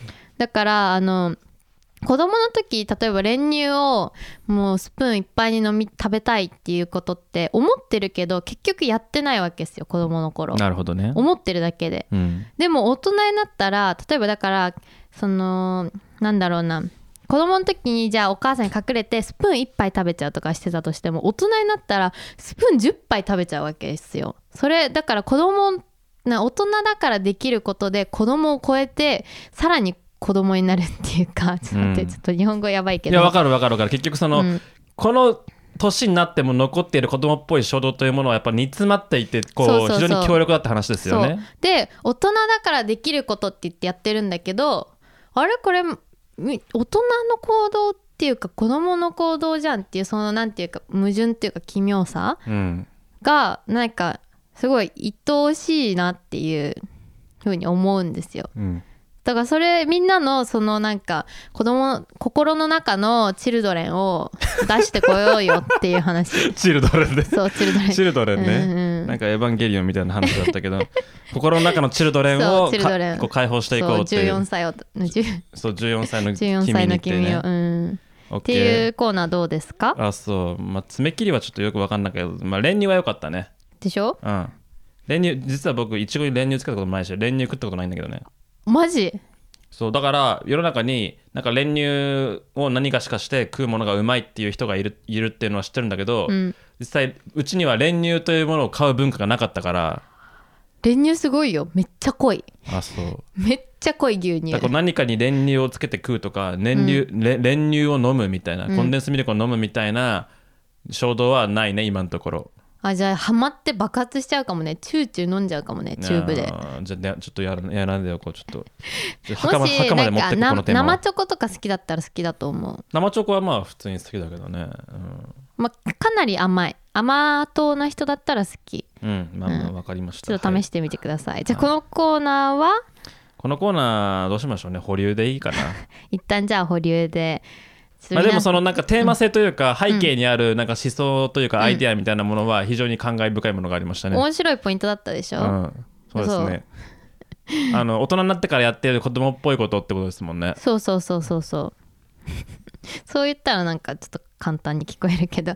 まあじゃあ一旦保留ってことですかね、はい。またやりたくなったら掘り出して自分で喋りますはい。はいで結構かなり喋ったんですけど今週はね、あのあのお便りありがたいことにそうお便りがたくさんもうあの冒頭に紹介したもの以外にも来ていまして、はいはい、ありがとうございます。もう今日全部読みますんで、はいここまで残ってくれてるかなみんな かなり長いこと喋っちゃったんですけどで大体ねあのここまで聞くような人は長い方が嬉しいっていうタイプの人間だから大丈夫ですあ。本当？わかんない。みんなありがとう、ここまで聞いてくれてじゃあまあ順番に読みましょうか。はいえじゃあちょっとねあの好きなの順番にピックアップ好きなのっていうか適当にピックアップして1個ずつ読んでいきいきます？どうぞ。はい。全部でね7件ぐらい来てたのかな、うん。で最初冒頭に1個も読んじゃったんですけどえーとではではじゃあ上から読んでいきますねなちゃらさん今村さんこんばんじゃあラジはオネーム読みなさいよ。あやっぱ。ラジオネームこいこうさんからです、はい、こういうところもね、だ徐々にやっていきましょうね。初心者すぎる。こいこうさんありがとうございます。なちゃらさんありがとうございます。ありがとうございますなちゃらさん今村さんこんばんはこんばんは。こんばんはすごいラジオっぽいね、これ。こんばんはって入れてくれたこれやりたかったでしょ？やりたかったこれやってたでしょ？ほら、うんやっぱそうだよね。こんばんは皆さんがあのこれやってくるとなナチャラ喜びますんで。そう、ナチュラを喜ばすの回ですから、そうですねこのお便りのコーナーは。はい。はい、こんばんは、えー初回の2話楽しく聞かせていただきました。なんか聞いてて楽しいです。うわ、嬉しい。一人旅行と誰かと行く旅行、どちらが好きですか？自分は一人旅行、ひあ、一人旅がだいぶ好きです。特に深い意味ある質問じゃないです。お話の種になればと思います。どうですか？嬉しいえなんか聞いてて楽しいですっていうのがさなんかこれ聞いてて楽しいのかなっていうところに疑問があったからかなり嬉しかったし。質問じゃなくて感想部分に触れるのね。えちょっとまずそこを触れたかった。あそうですか。ん。嬉しいです。ちょっとテンポよくいかないと終わんないけどね。そうですね。はい。私は、えー絶対に誰かと行く旅派ですね。一人旅苦あ意手うん。一人ご飯もねあんまり一人だと。あ、一人飯、孤独のグルメできない人。絶対できない、うん。あ、意外。だからなんかしてもいいんだけど出張とか時だ本当に時々あるんだけどそういう時はまああの一人でやることないしあの美味しいお店探して一人で行くかって行くけど結構もうあのなんていうかああ誰かと行きたいなって常に思いながら食べるぐらいで一人で食べるご飯より絶対誰かと食べるご飯の方が美味しいし一人だとお店とかでも結構ねなんかもぞもぞしちゃうというか、えー。ムズムズする。そう一人旅苦手です私。ちょっと楽しみ方を逆に教えてほしいなあーえでえもこれ僕は、まあ、別に両方好きだけど一人旅も一人飯も結構できますね。てか好きですね。でこれは僕の中では明確にこうなんか言えることがあって、うん。あの一人旅とみんなで行く旅行っていうのはあのコンテンツが違うんですよ全く。何を何を消費してるかっていうのが違って、うん。まずあの飯も旅行も、うん。誰かと行く時は誰と行くかが大事です。うん。そう。結局その誰かと何かを共有するとか、うん。誰かと長い時間話すとか、っうん。ていうその空間とかその相手が大事なんですよ基本的に、うんうんうん。その飯においても旅においても、うん。ただ一人旅とか一人飯っていうのはその自分に対自分とのこう戦いというか、うん。自分に問うわけですよね。俺は今日何が食べたいんだろうとか、うん。どこにななどんな美味しいものがあるんだろうとか、うん。あるいはまあ自分がじゃあと一人旅行きますと、うん。どっか目的地をもうそれも自分に問うわけですよ。どこ行きたいかなと思ってうん。行きます、ん。で行って大抵だ僕の場合ですけどた何も決めずに行きますね。あーとりあえず行き当たりばったりで。そう。もう初日の宿もないような状態でとりあえず空港まで行って俺は今もうなんか知らない土地で何もわからないけども真に自由なある種原始人状態なわけですよ、うん。赤ちゃんなわけですよ、うんでこっから何しようか俺どうしようかっていうまあ何でもできるっていうそうねその何でもできるし行き当たりばったりだし、うん。かつかなりこうリスクというかその、ハンデを背負った状態でこう何かな何何かをしなきゃいけないわけですよ結局、うん。今日の飯をたの手手に入れるとか、うんうんうん。今日の寝床を手に入れるとか、ちょっとミッションっぽい感じそうミッでねションっぽい感じで RPG 感があるんですよ、うん。だから冒険をしてるんですよ。あの一人飯も一人旅も。あーなるほどね。そうだからその冒険に誰かを巻き込むっていうことはある種こうかなり不便で、うん。そのまあ、コンフリクションが起きるいあのいなんかこういざこざを起こすというか、うん。自分がまず絶対に行きたい方向に行けるわけではないし、うん。あるいはそれを快適に思えるか思えないかっていうのも違ってきて結構、うん。結構なんかなんかこう同行者をうん。こう不快にさせる可能性もあるし自分が不快になる可能性もあると。うん。ただ一人だとそ,、まあそうね。その責任で全部自分に追わ追われるわけですよね。そうね。どんなにひどい旅をしても自分しかひどいた経験をしなかったからそれセーフなんですよ実際。そうね。そう。んまあ全部経験だっていうそうこと全部経で回収験でね。帰った後に誰かとの飲み会で喋るいいネタができたと思えばあそれは結構美味しい話なんですよ。なるほどね。ただこのネガティブを誰かと共有して最悪だわってなっちゃったらそれって結構こうなんかダウナーな話うでん。そうあの悪い思い出になっちゃうわけよ。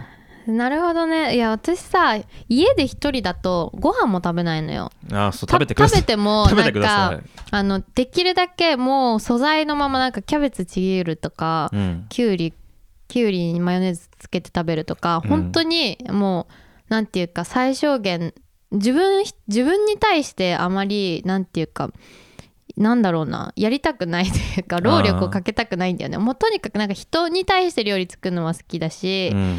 なんか人と一緒にどっか行って共有するのは好きだけど自分一人に対して何かをするモチベーションがすごく低くてあー。人間ラブな感じですね。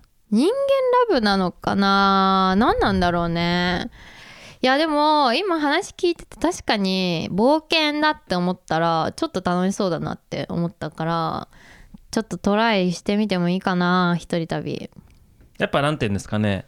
こう誰かと一緒に挑戦するには少しこう、ハードルが高いけど。そうね。うん例えば何ですかね極端な話北朝鮮行こうって言って乗ってきてくる人は多分本当に多くないわけですよ。そうね。北朝鮮行ってみようぜっていう話に乗ってきてくるやつはだいぶレアだと思うんですけどまあいないいるかもしれないもしかしたら。あーでも確かにそれで言うと、うん。私昆虫好きであの本当は沖縄旅行とか友達誘われてもずっと昆虫採集とか行きたいんだけど我慢してんのよ。そういうなんか目的が自分にとっては熱いけど他人にとってはあ薄い旅行に旅行行ってわざわざそんなことしないよっていう目的のために旅行に行くみたいなことは、あの自分一人じゃないとできないかなってそれ旅ですよ思たわ。やっぱり。うん、僕はちなみにねあの試合の土地に行くとね大体ずっと歩いてますね。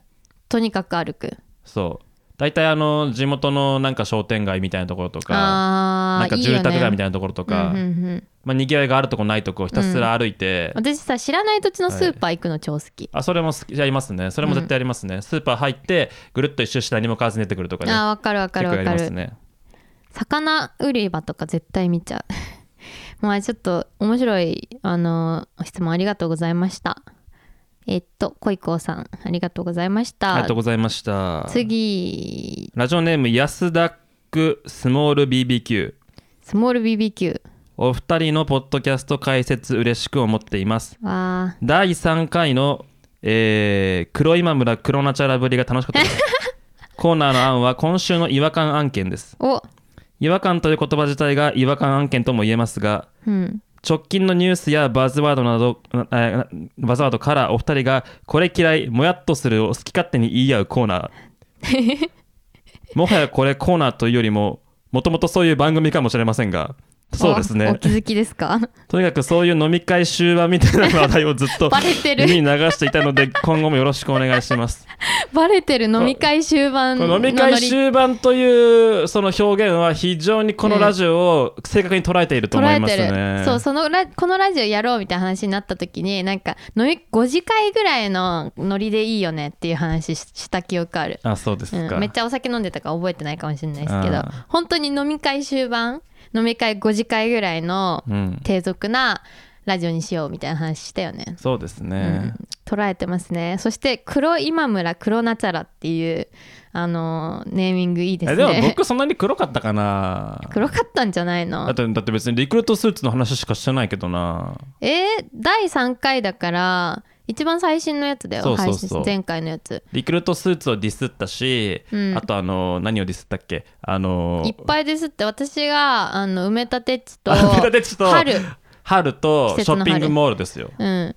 あとお台場か。お台場とそういや豊洲それとタワマンもディスったタワマンタワタワママンンもディスったタワマねンもディスってであとあれパパ活の話あもしたし。パパ活もディスりましたか、うん。パパ活はディスってない。パパ活はあの研究対象になったんだよそうそうそう研究していきましょうって。そうそうそう、うんてか黒今村もしかしたらさ肌の色の話じゃない？うるさいな。違う。これはビジュアルが見,、ね、見えないラジオなんだからうんね、うん。僕の肌の色がどうとか あなたの頭が金金色金ピカピンとか ね。もうほぼほぼほぼなんかちょちょっとなんかいいところで切ったらただの黒髪じゃないかみたいな話はいいんですよ 自分で言うてるやん、うん。みんな誰にも伝わんないから私のプリン具合うん、でもなそのうちあの実はあのねあのビジュアルで見れるものも考えてるんで、はい考えてるよ、うん。考えてます。それはまあなんかまた待っててください。ちょっとこうねあまた変化球としてかん、うん。作っていきたいと思ってるんですが、はい。まあそうですね。はい。今週の違和感案件。違和感。違和バズ直近のニュースやバズワードからもやっとする違和感。あのね、うん、これは別にもやっとっていうかなんか世の中的には多分すごいもやっとっていう文文脈で語られてるんだけどちょっと確かめに行きたいなって思ったことが一個あって、はいはいはい。あのー確かめに行ったらちょっともう一回ここで報告しようかなとも思ってるんですけど、うん。えっと新宿歌舞伎町にですねおあの歌舞伎町タワーっていう新しい非常にファンシーな、うん。あの施設がオープンしまして、いわゆる、まあ、ツあのツイッターで非常にこうなんかね悪い意味で話題になりがちなあの東横界隈があったあの東宝シネマですよ、新宿東宝シネマの脇の広場の真ん前にボーン立ってるめちゃくちゃでかいビ新しい商業ビルなんですけど、商業ビルとオフィスとあとホテルが一緒についてるのかな、うーん。っていうまあそのなんか東京のこうなんかねまあなんとかミッドタウンとかと同じようなこう新観光地として。そうなんか新しいランドマークとして非常にこう東京のの資本を感じるか 金の匂いがプンプンするこうね施設なんですけどまあそれそれがあの悪い意味で話題になった東横界隈のこう広場のこう目の前に立っててそれがすごいこうなんか金の匂いをこう感じる造形になっててそれもまたこうなんかコントラストとして非常にいいなというか。なんかサイバーパンクっぽい雰囲気なんだよね確か。サイバーパンクっぽいというか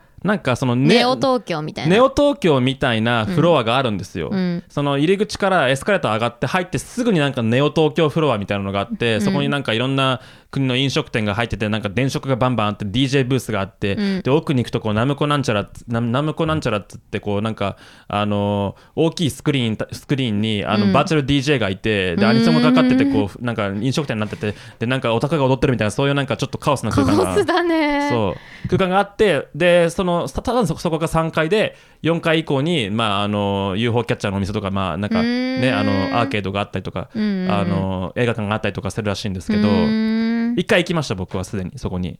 あ行った？そう1回行ったんですけど、えっと、実はあのチェックできなかったものがものものを後から気づいててほそれがあのジェンダーレストイレですよね。話題になってたね。そう。あの東急その東急がやってるのかな？あのあのビルは。あそうなんだ。そう。あの新歌舞伎町タワーに新しくその新しいというかアイデアとして新しいという話なんですけどもジェンダーレストイレという説があるらしいんですよね。うんうんうん。でそれはなんかそのツイッター情報によると男性用の小便器があるフロアと、うん。フロアというかそのお部屋と、うん。それ以外の人の人が個室で用を足す用のお部屋うん。の2種類があって、うん。そのいわゆる、えっと、男性が商用を足す方以外が全部共用なんですよ。じゃあ女性専用トイレっていうのがないってこと？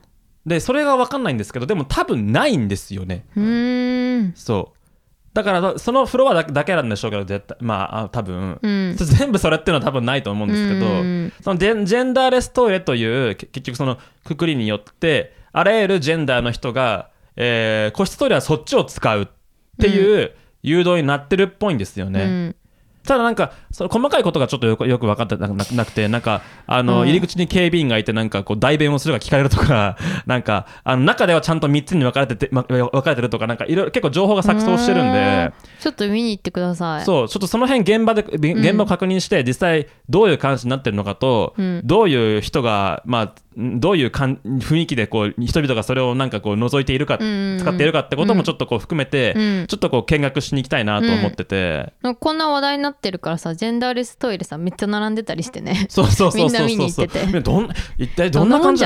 そう。新しい歌舞伎町タワーも新しいさ、うん。あのビルだから多分見学ついてにあこれがジェンダーレストイレかってどんな感じ入ってみる？みたいな入ってみよっかみたいな多分そういう人多いと思うんだよね、うん。僕と同じように。うん。うん。行ってみてくださいぜひ。うん。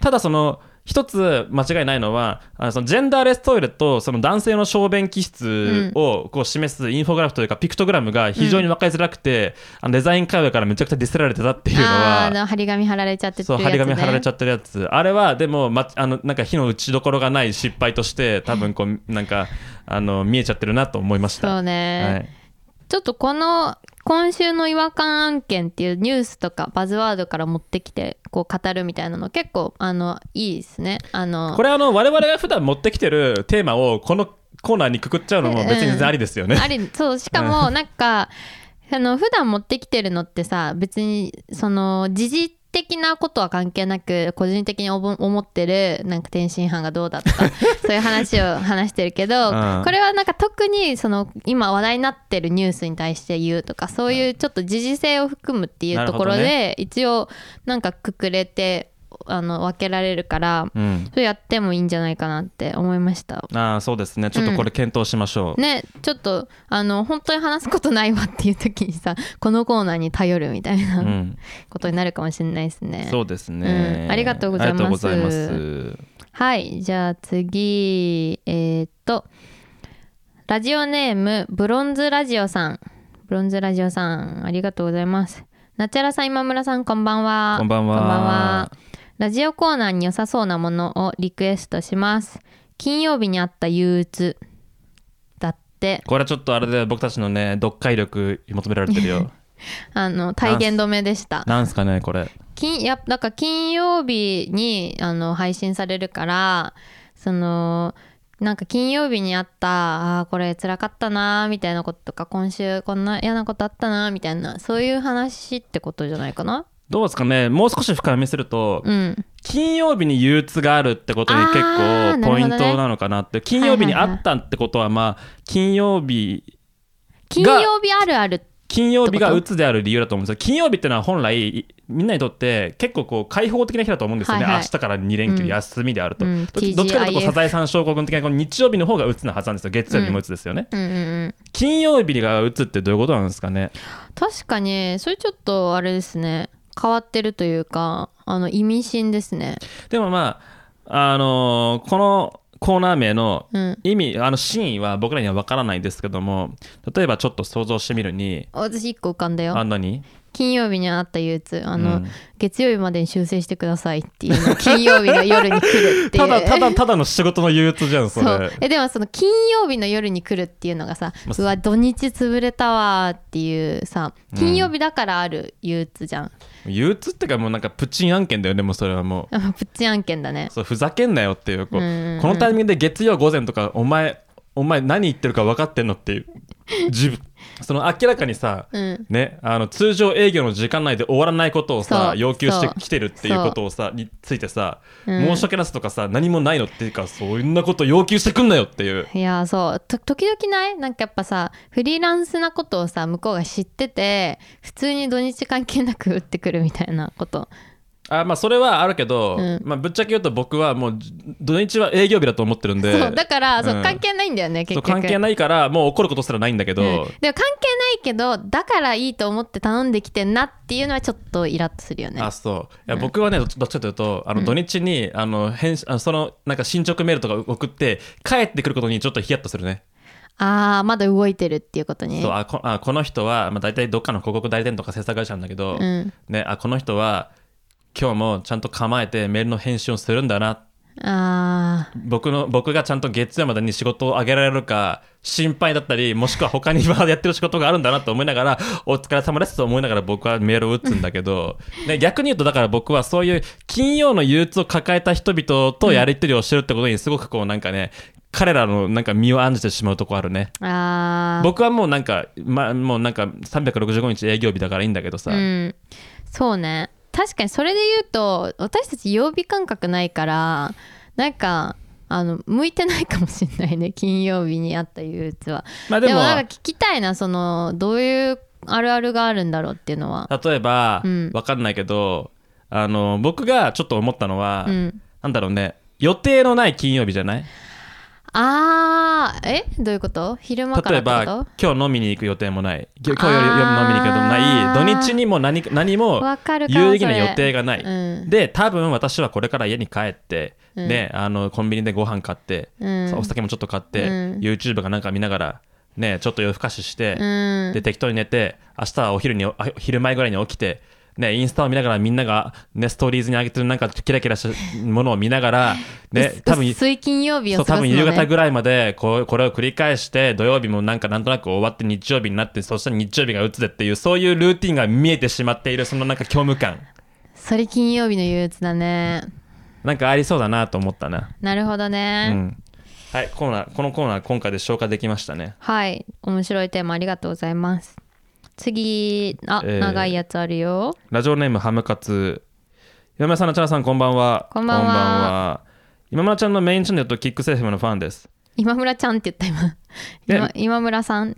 え？え今村ちゃんさんちゃんって言った？ちゃんって言った、あ今村さんのメインチャンあ今村ちゃんメインチャンネルが多分は先に見えたね。ああうん。はい。すみません、えー、キックス FM でのナチュラ3回がセットでこのポッドキャストが始まって嬉しいです。え嬉しい。なっちゃら3回のだなだから地味にナチュラファンいますね。ね、うん。そんな反響があったんですね。ありがとうございます、はい。2人目ですよ。えー仕事に関して質問です。はい。私は新卒で某企業に就職して1年退職し別の業種の企業へ転職しました。は新卒で入社した会社の環境や人間関係に全く不満はありませんでしたが、あうん。毎日の業務内容が同じことの繰り返しでこのまま働き続けても今後のスキルアップが見込めないと思い退職しました。うん。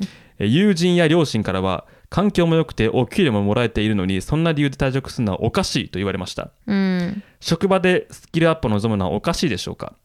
社会の歯車として淡々と同じ業務を我慢して行うのは普通の社会人でしょうか？長文失礼しました。ポッドキャストを手挙げたので嬉しいです。これからも種ポッドキャスト楽しみにしてます。あ ちゃんと読んでちゃんと。ああありがとうございます。いやーえそれで言うとさ私はさその淡々とスキルアップできないこと毎日繰り返すのが嫌だから就職してない。うん。うん聞く人間違えてますよねこれ。うんそ聞く人間違えてるし僕は多分ぼこここになんかこの人のことを否定しする人もできる人もいないと思いますけう、どね。そうなんだよね。やめていいと思うよしかって言っちゃうわ、でうん。なんかもそう、うん。その別になんかね、うん。どっちかというと僕たちはあのいいか悪いかは全く別にしてね、うん。誰がジャッジするかにも全然よりますからこういうのは、うん。いいか悪いかは全く別にして、うん。あのこのこういうなんかプロセスを経た意思決定にうん。何の違和感もないよね。そう、うん。それ当然やめるっしょって思うよね。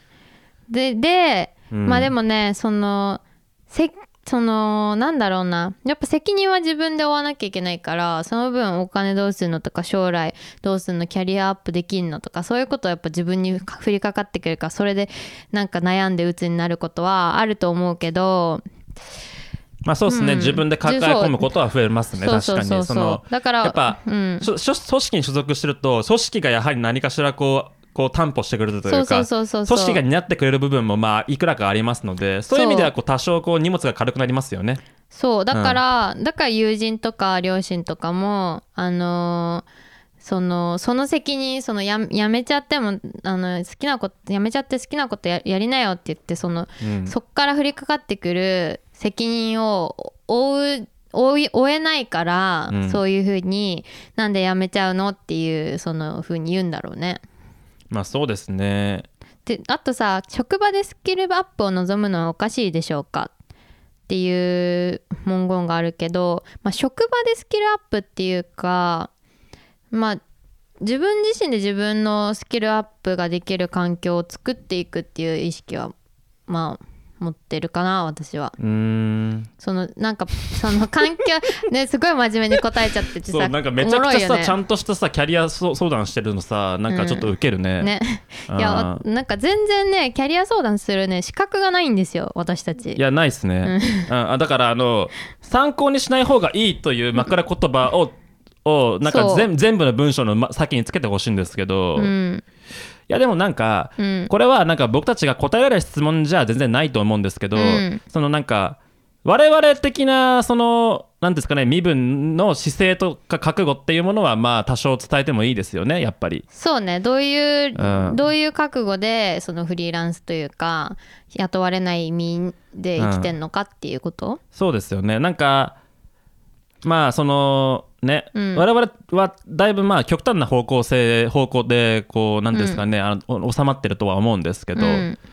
まあモチベーションとしては多分この方となんか似てるところありますよね。やっぱりこうそのルーティーンというか歯車的なうん。働き方が向いてないとか、うんうんうん。そういうものをに魅力を感じないとか、うん。あるいはスキルアップを求めるのはおかしいのかっていう話ですけどもそのスキルアップ以外に何があるのっていうことも思う,、じゃないですか。うんうん。うんただまあそういうことを考えてでかつ自由に働きたいっていうことを追求していくとこういうなんか面倒くさい人間が出来上がってそう。かつこう生活も不安定でそう。はいあのまあいい暮らしもできなければまあ僕なんて結婚できるかどうかも分かんないみたいな、まあまあどっちでもいいしね結婚できるかどうか。だからまあ結構その辺は博打が博打感がまあ強くなっていくっていうのは間違いないと思いますよ。うん、間違いないですね。間違いないけど、普通になんとか生きてるっていうのはあるよね。そのな私とまあ今村さんもだと思うけど何も考えずに大学卒業して、まあ、何も考えずにっていうかまあその一切就活するぞとかも検討せずに卒業してそのままやってきたけどまあなんとか生きてて、まあ、かなりいろんな人に助けられてるからっていうとこあるけどまあなんとかなる人もいるっていうことだけはちょっと伝え,、伝えますね。ちょっとおお便り読みふけってて全然話聞いてくれない。え聞いてる聞いてる。聞いてる？ただまああのなんかそうだね、質問としてもう一個あるのはうん。社会の歯車として淡々と業務業務を我慢して行うのが普通の社会人でしょうかっていううん。この一文については僕は全然そんなことないんじゃないかなと思いますけどね、うん。結構これはそんなことないんじゃない？そう環境要因っていうか、うん。ね、繰り返しが多いって話でしたけど、まあ、そうじゃない仕事もたくさんあると思うしうん。チャレンジしたいという姿勢が評価される組織もまあ世の中にはあると思うんで、うん。まあ、きなんかまああれですよね。別でになんか。もさあとさ逆に言うとフリーランスである我々も時々歯車としての仕事もしてるよね。これあのお金のお金のための仕事だなみたいな仕事とかし私することあるも、うんん。まあ、だからすごいそこはさあのずっと歯車じゃなくてもさ歯車の瞬間もあるしあの楽しいことやってる瞬間もあるしっていうもんなんじゃないのかなまあだからやっぱりその、うん。なんていうのかなあのお勤めされてる方はやっぱりその歯車度合いにもやはりこうグラデーションはあるでしょうね。ねね、うん。その全くそのなんか自分のなんか主体性とかクリエイティビティが関与しない業務が延々と続くってパターンもあると思いますし、うん。ある程度なんかその裁量権があるとかそのなんか新しいことに挑戦できるっていうポジションを求めれば、うん。あのそういうこともあったりするっていうのは別になんか世の中的に珍しいことじゃないと思うので、うんまあ、あとさこの人さそれでさその会社辞めてニートですって言ったらさちょっと心配だけどさ転職しました。別の業種の企業に転職しましたって言ってるからなんかあの偉いというかさ。すごい偉いと思うよね。うん。なんか心配なくないって思っちゃった。もそうそうそう。別に何も心配してここに何の相談もする必要なくないって思っちゃった。いやなんか僕らなんかよりもずっとずっとなまともな人間だと しっかりしてますよね。うんでやめてさ例えばさね今フリーターしてますとか、うん。ね、プラプラしてますとかアーティスト目指してますとか、そういうことを言い始めると僕らもちょっとなんか、ななんて言ったらいいか分からなくなってくるけど、ん。転職しましたっていうなんかなんて言われちゃったらあすごいですねって おおおめでとうございますってちゃんとやるべきことを見極めて自分で行動して実現してるみたいな。そうそう。それができるなら結局納得するまでそれを繰り返せばいいだけなんだから、うん、転職できるんだったら問題ないよね。そうそうそうそう。なんか雇い先がありませんってなったらさ大変だねってなるけど、そうそう。うん。そう大丈夫なんじゃないですすごいかすごいすごい視聴者ですよ本当に、うん、優秀な人が聞いてくれてるんですね。偉いですねハムカツ。ありがとうございます。ハムカツ偉い。ありがとうハムカツ。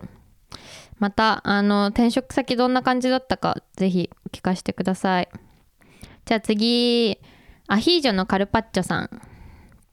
一人の方が楽なんだよねというかっこつけ。初お便り送らせていただきます。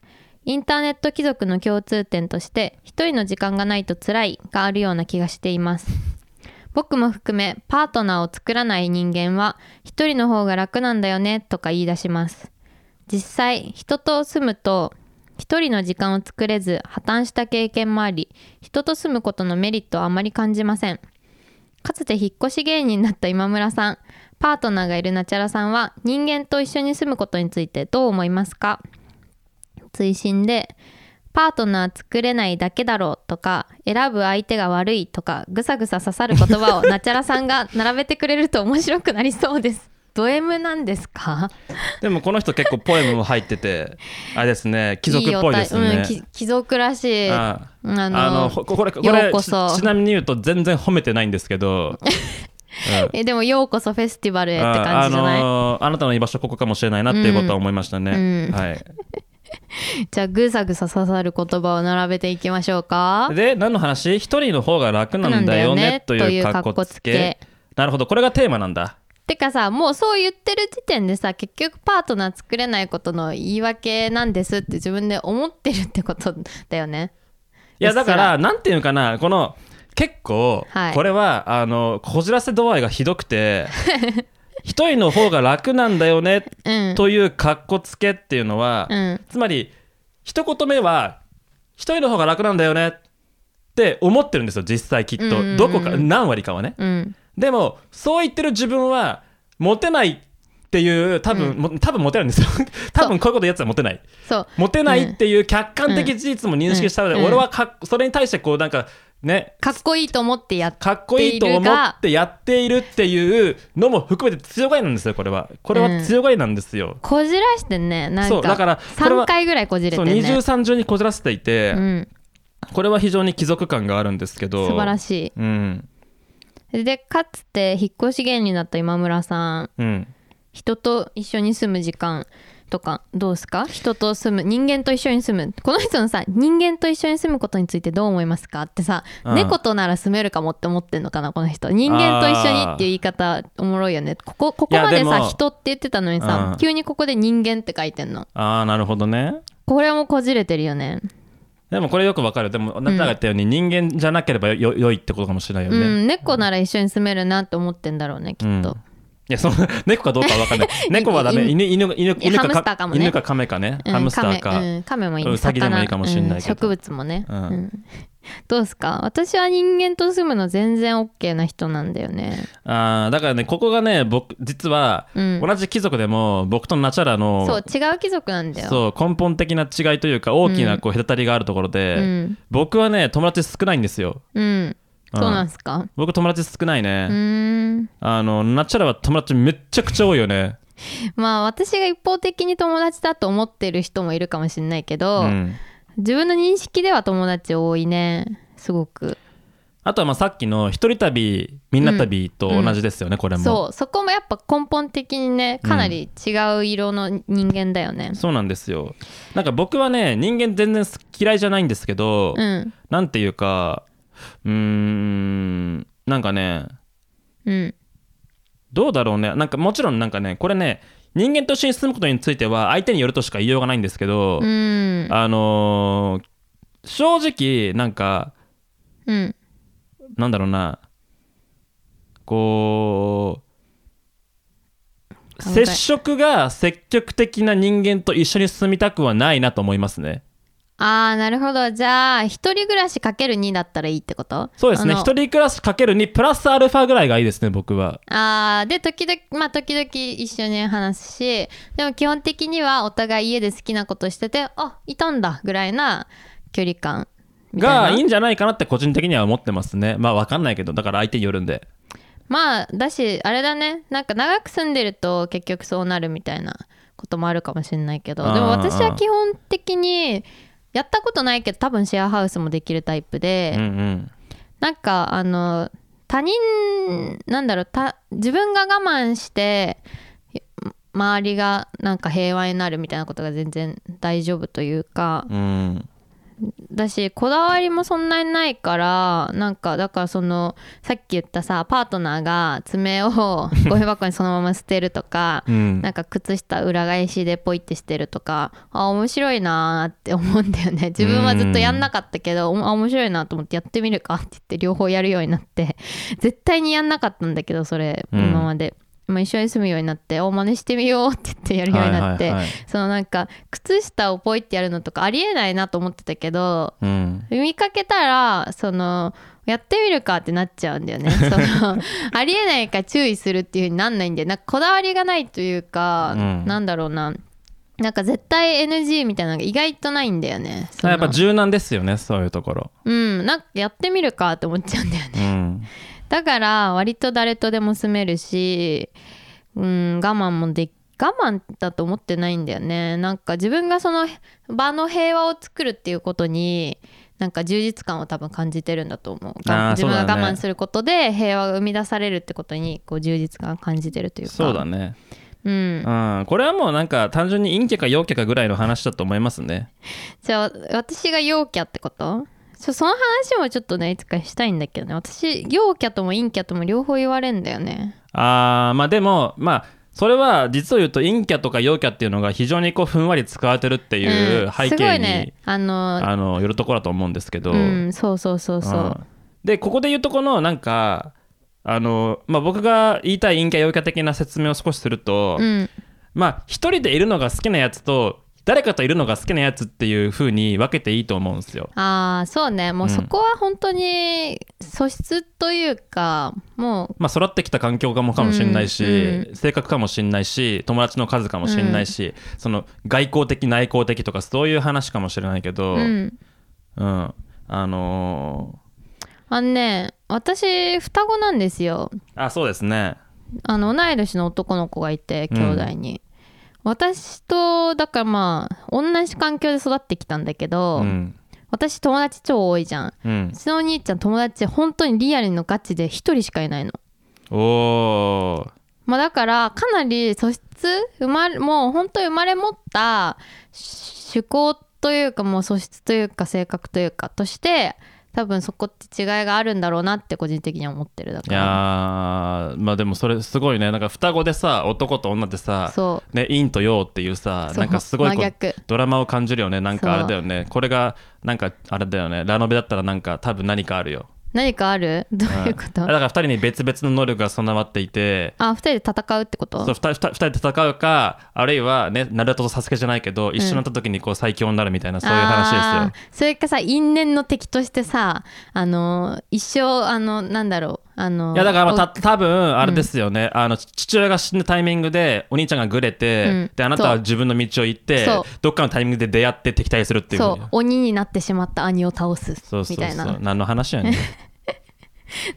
そうそうなんだよ。うちのお兄ちゃんちなみにね超ゲーマーでねゲームうまいらしい私超ゲーム下絶対下手だろうね。でもやっぱりゲーム上手い人は、手うん。なんか一人の時間好きだしゲーム下手な人はなんかみんなと遊んでるイメージだね。それかなりあの相関性あるんじゃないかな。あると思うあると思う。すごいあると思う。別になんか社交的性があるとかないとかコミュニケーション能力が低いとか高いとかも全然関係なくて、うん。一人の時間を愛しているか、うん。人間との時間を愛しているかのどちらかな感じがしますね、そうですうね、ん。でもここで言えるのはどちらにも貴族はいますね。性格が悪いので、うん、うん。そう。どちらにもいます、うん。はいえでもさ私さ一人の時間も好きっちゃ好きなんだよね。絵描いたりとかさ。うんそうだね。一人で絵描く時間とかも結構あるから、うん。まあ、どっちも好きではあるよ。ちなみにね。う、ん。うん、ままあ、貴族はやっぱり視点の話かもしれませんよね。うん、よ他人とか世の中とか他人とか世の中に対するこう少し斜めな視線があるかないかっていう、うん。そういう性格上の欠点というか、でしかもさ私たちそのさん貴族って言ってる理由としてさそのそれがその愚かであるっていうこともちょっとさい一歩俯瞰してさこうこういうふうにさ、うん。車に構えてなんていうか世の中をバカにしてる自分たちは愚かだなっていう気持ちもあるからさ。だからこの人同じですよ。自分なんか自のこと分のことをかっこ つけだと思ってるっていうそう。言い訳を用意してるっていうので同じなんだわけわけですよね。そうそうそうそう。まあだからちょっとうん。貴族仲間っていうことで、カルパッチョさん。そアヒージョのカルパッチョカルパッチョのアヒージョじゃなくてアヒージョのカルパッチョなんだねう。うん。あれじゃない？やっぱりオールド鮮魚にかけてきてんじゃないこれもやっぱり。かけてんねあやっぱひねくれてるよ。ひねくれてるわでも番組コンセプトをすごくね、あの解像度高く理解してくれている視聴者ですね。はい、はいありがとうございます、ありがとうございます。もっとぐさぐさ言った方が良かったかなだからけ結論を言うとパートナー作れる作れないとか相手が悪いとかってのはうん正しい、相手が悪いっていうだけか結局。パートナーを作れないっていうのは正しいし相手が悪いも正しいんじゃない？やっぱり、うん。私そうパートナーが作れればチャンスはあるし正しい相手であればチャンスはあるという話だよねきっと。うん。多分すごい会う人と会ったら人との時間楽しいってなるんだろうし、まあでも、まあ、どパートナーもいなくてもよくないいやーと。わかんない。思う僕はねちょっと挑戦挑戦し続けてほしいと思うけどね。あそうなんだ。うん、やっぱりそのなんていうのかな。どんだけ自分にコンプレックスかっても男っていうのはね男か若どうか分かんないけどこの人。そうだよわかんないよ。分かんないけど。僕って言ってるけどまあ。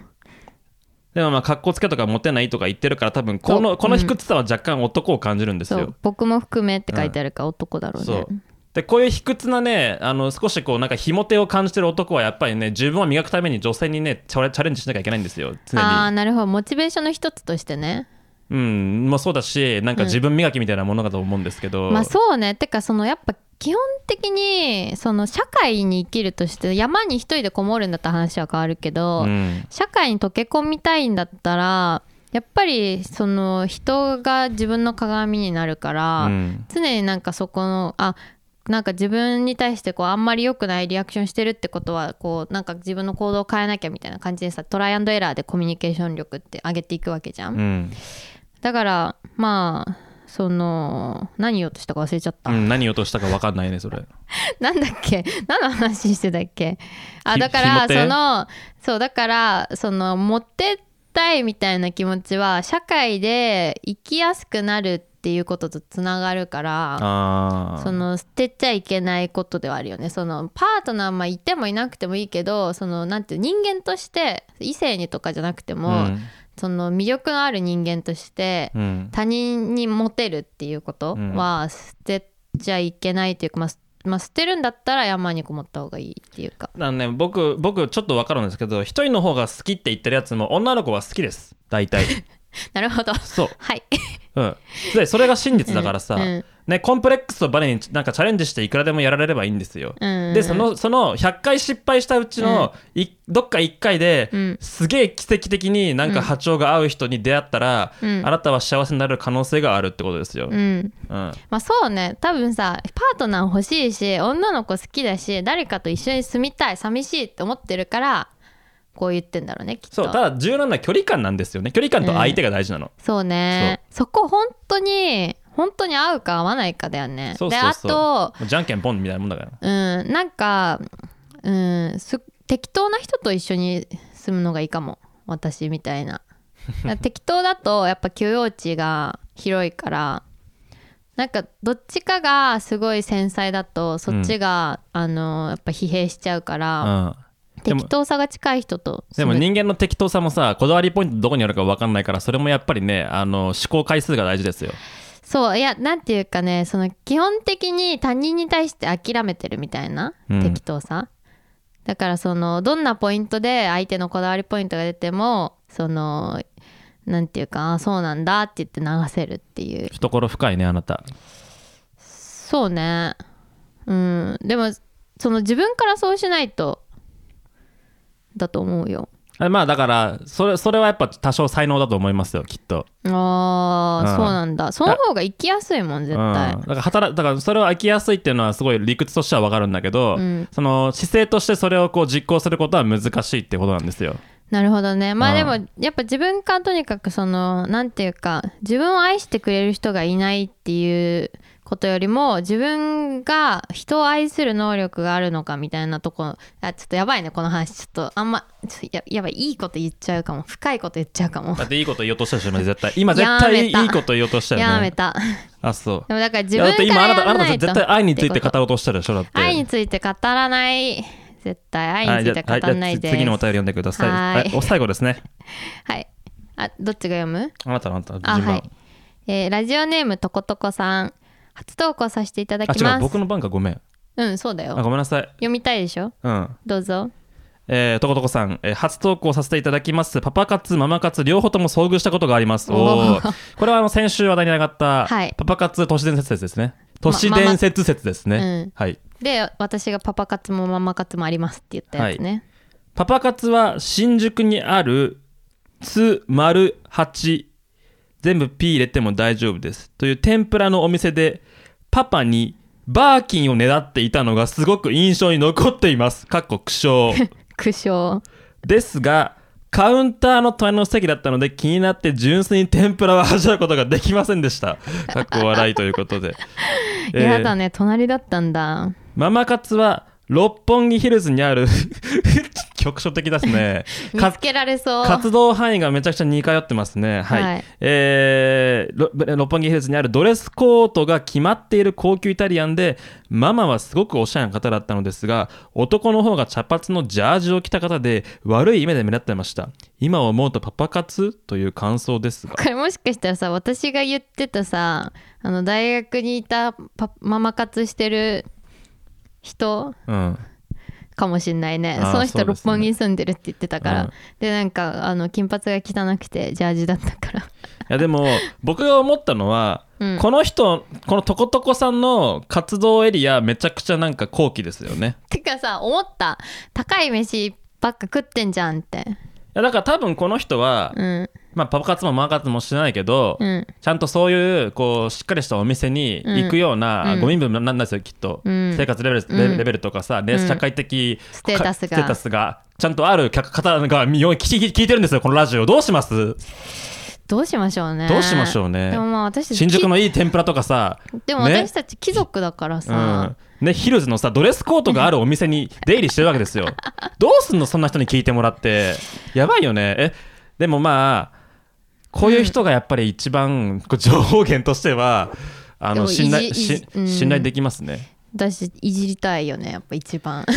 まあでも今回はやっぱりうん。ちょっとこの天ぷら屋さんですよね天ぷら屋さんね。天ぷら屋さんでパパにバーキンをねだっていたのがすごく印象に残っています。すっごいもうあのもうテンプレートレだよね 何?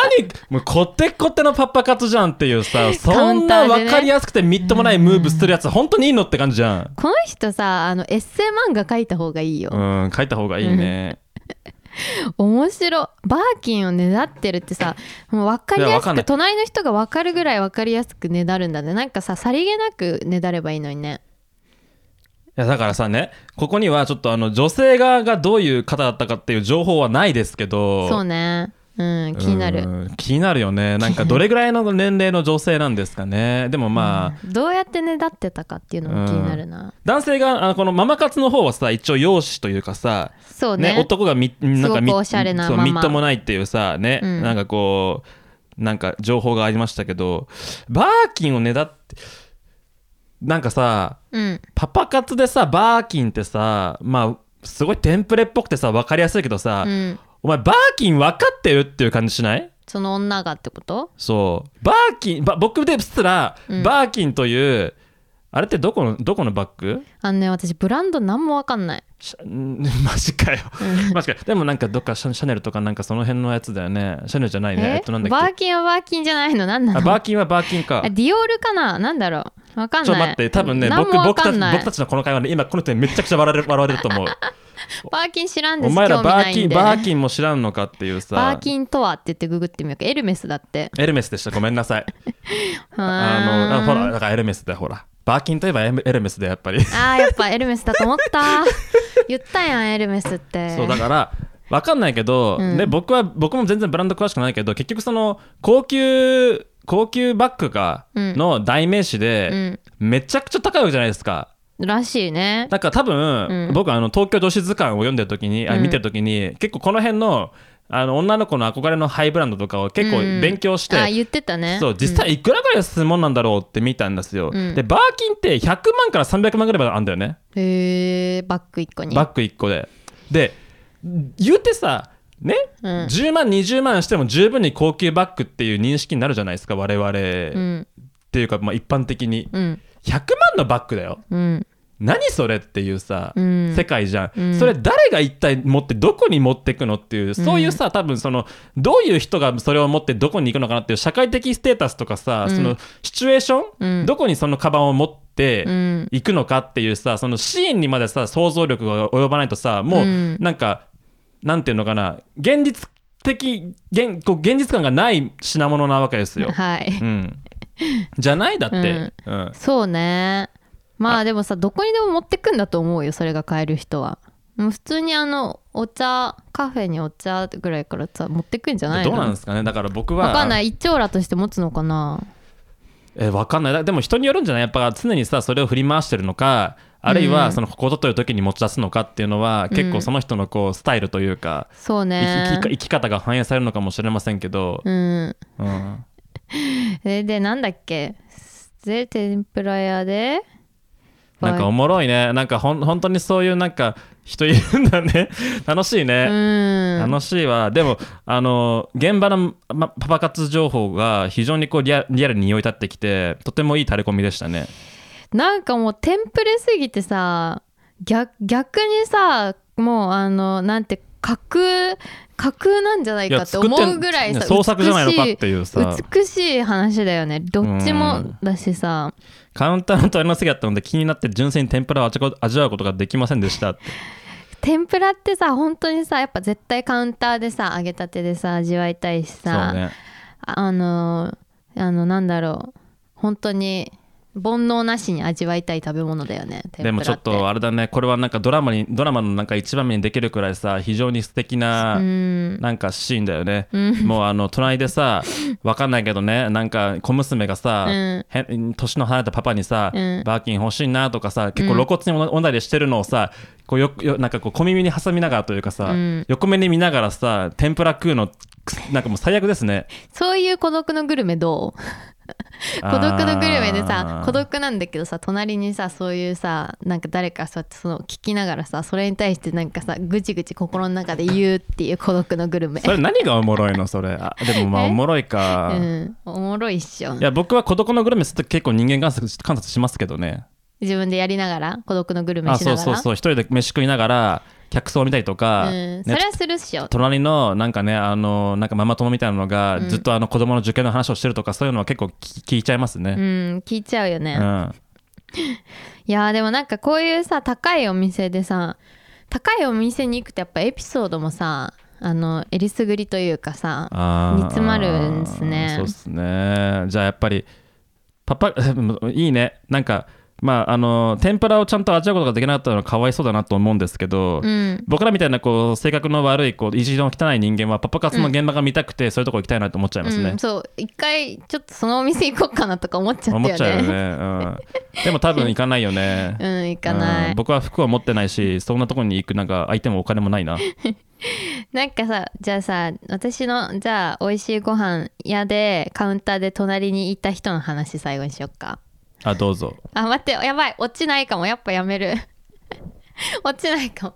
えーなんかさ寿司屋で美味しいあ寿司屋で言うんうんカウンターで隣に一人のおじさんが座ってたのよ。で私家族で行っててみんなでワイワイ食べててでおじさん一人で寿司あ寿司ね。寿司楽しんでて。でもなんかあのーつ私が隣だったのねちょうど、うん。でもうおじ私おじさん壁だったのね。だからなんかうん。おじさんは私以外話す相手がいなくて、うん。こうあーやっぱ美味しいなーみたいな独り言言ってるからあちょっと話しかけた方がいいのかなと思って話ああ一人ごちてるわけね。そうそうそう、はい。その無言で食べてるんじゃなくて声出してるからちょっと絡みたがってんのかなと思って、なるほど。まあそれはその判断はなんか分かる気がしますね。そうそれであ美味しいですねみたいな感じでちょっと絡んだわけよ、うん。で話してたらなんかそのまあうん美味しいですねみたいな話食材の話ばっかずっとしててで、うん。さい最後その帰る時になんか名刺をこう出してきて実はって言ってドレッシング作っててって言ってうん。なんかあのな名前あげたらあれか分かっちゃうから。ダメですねそれは、うん、しててくださいね。そうそしたらなんかそのあーこれ言ったら分かっちゃうのかな。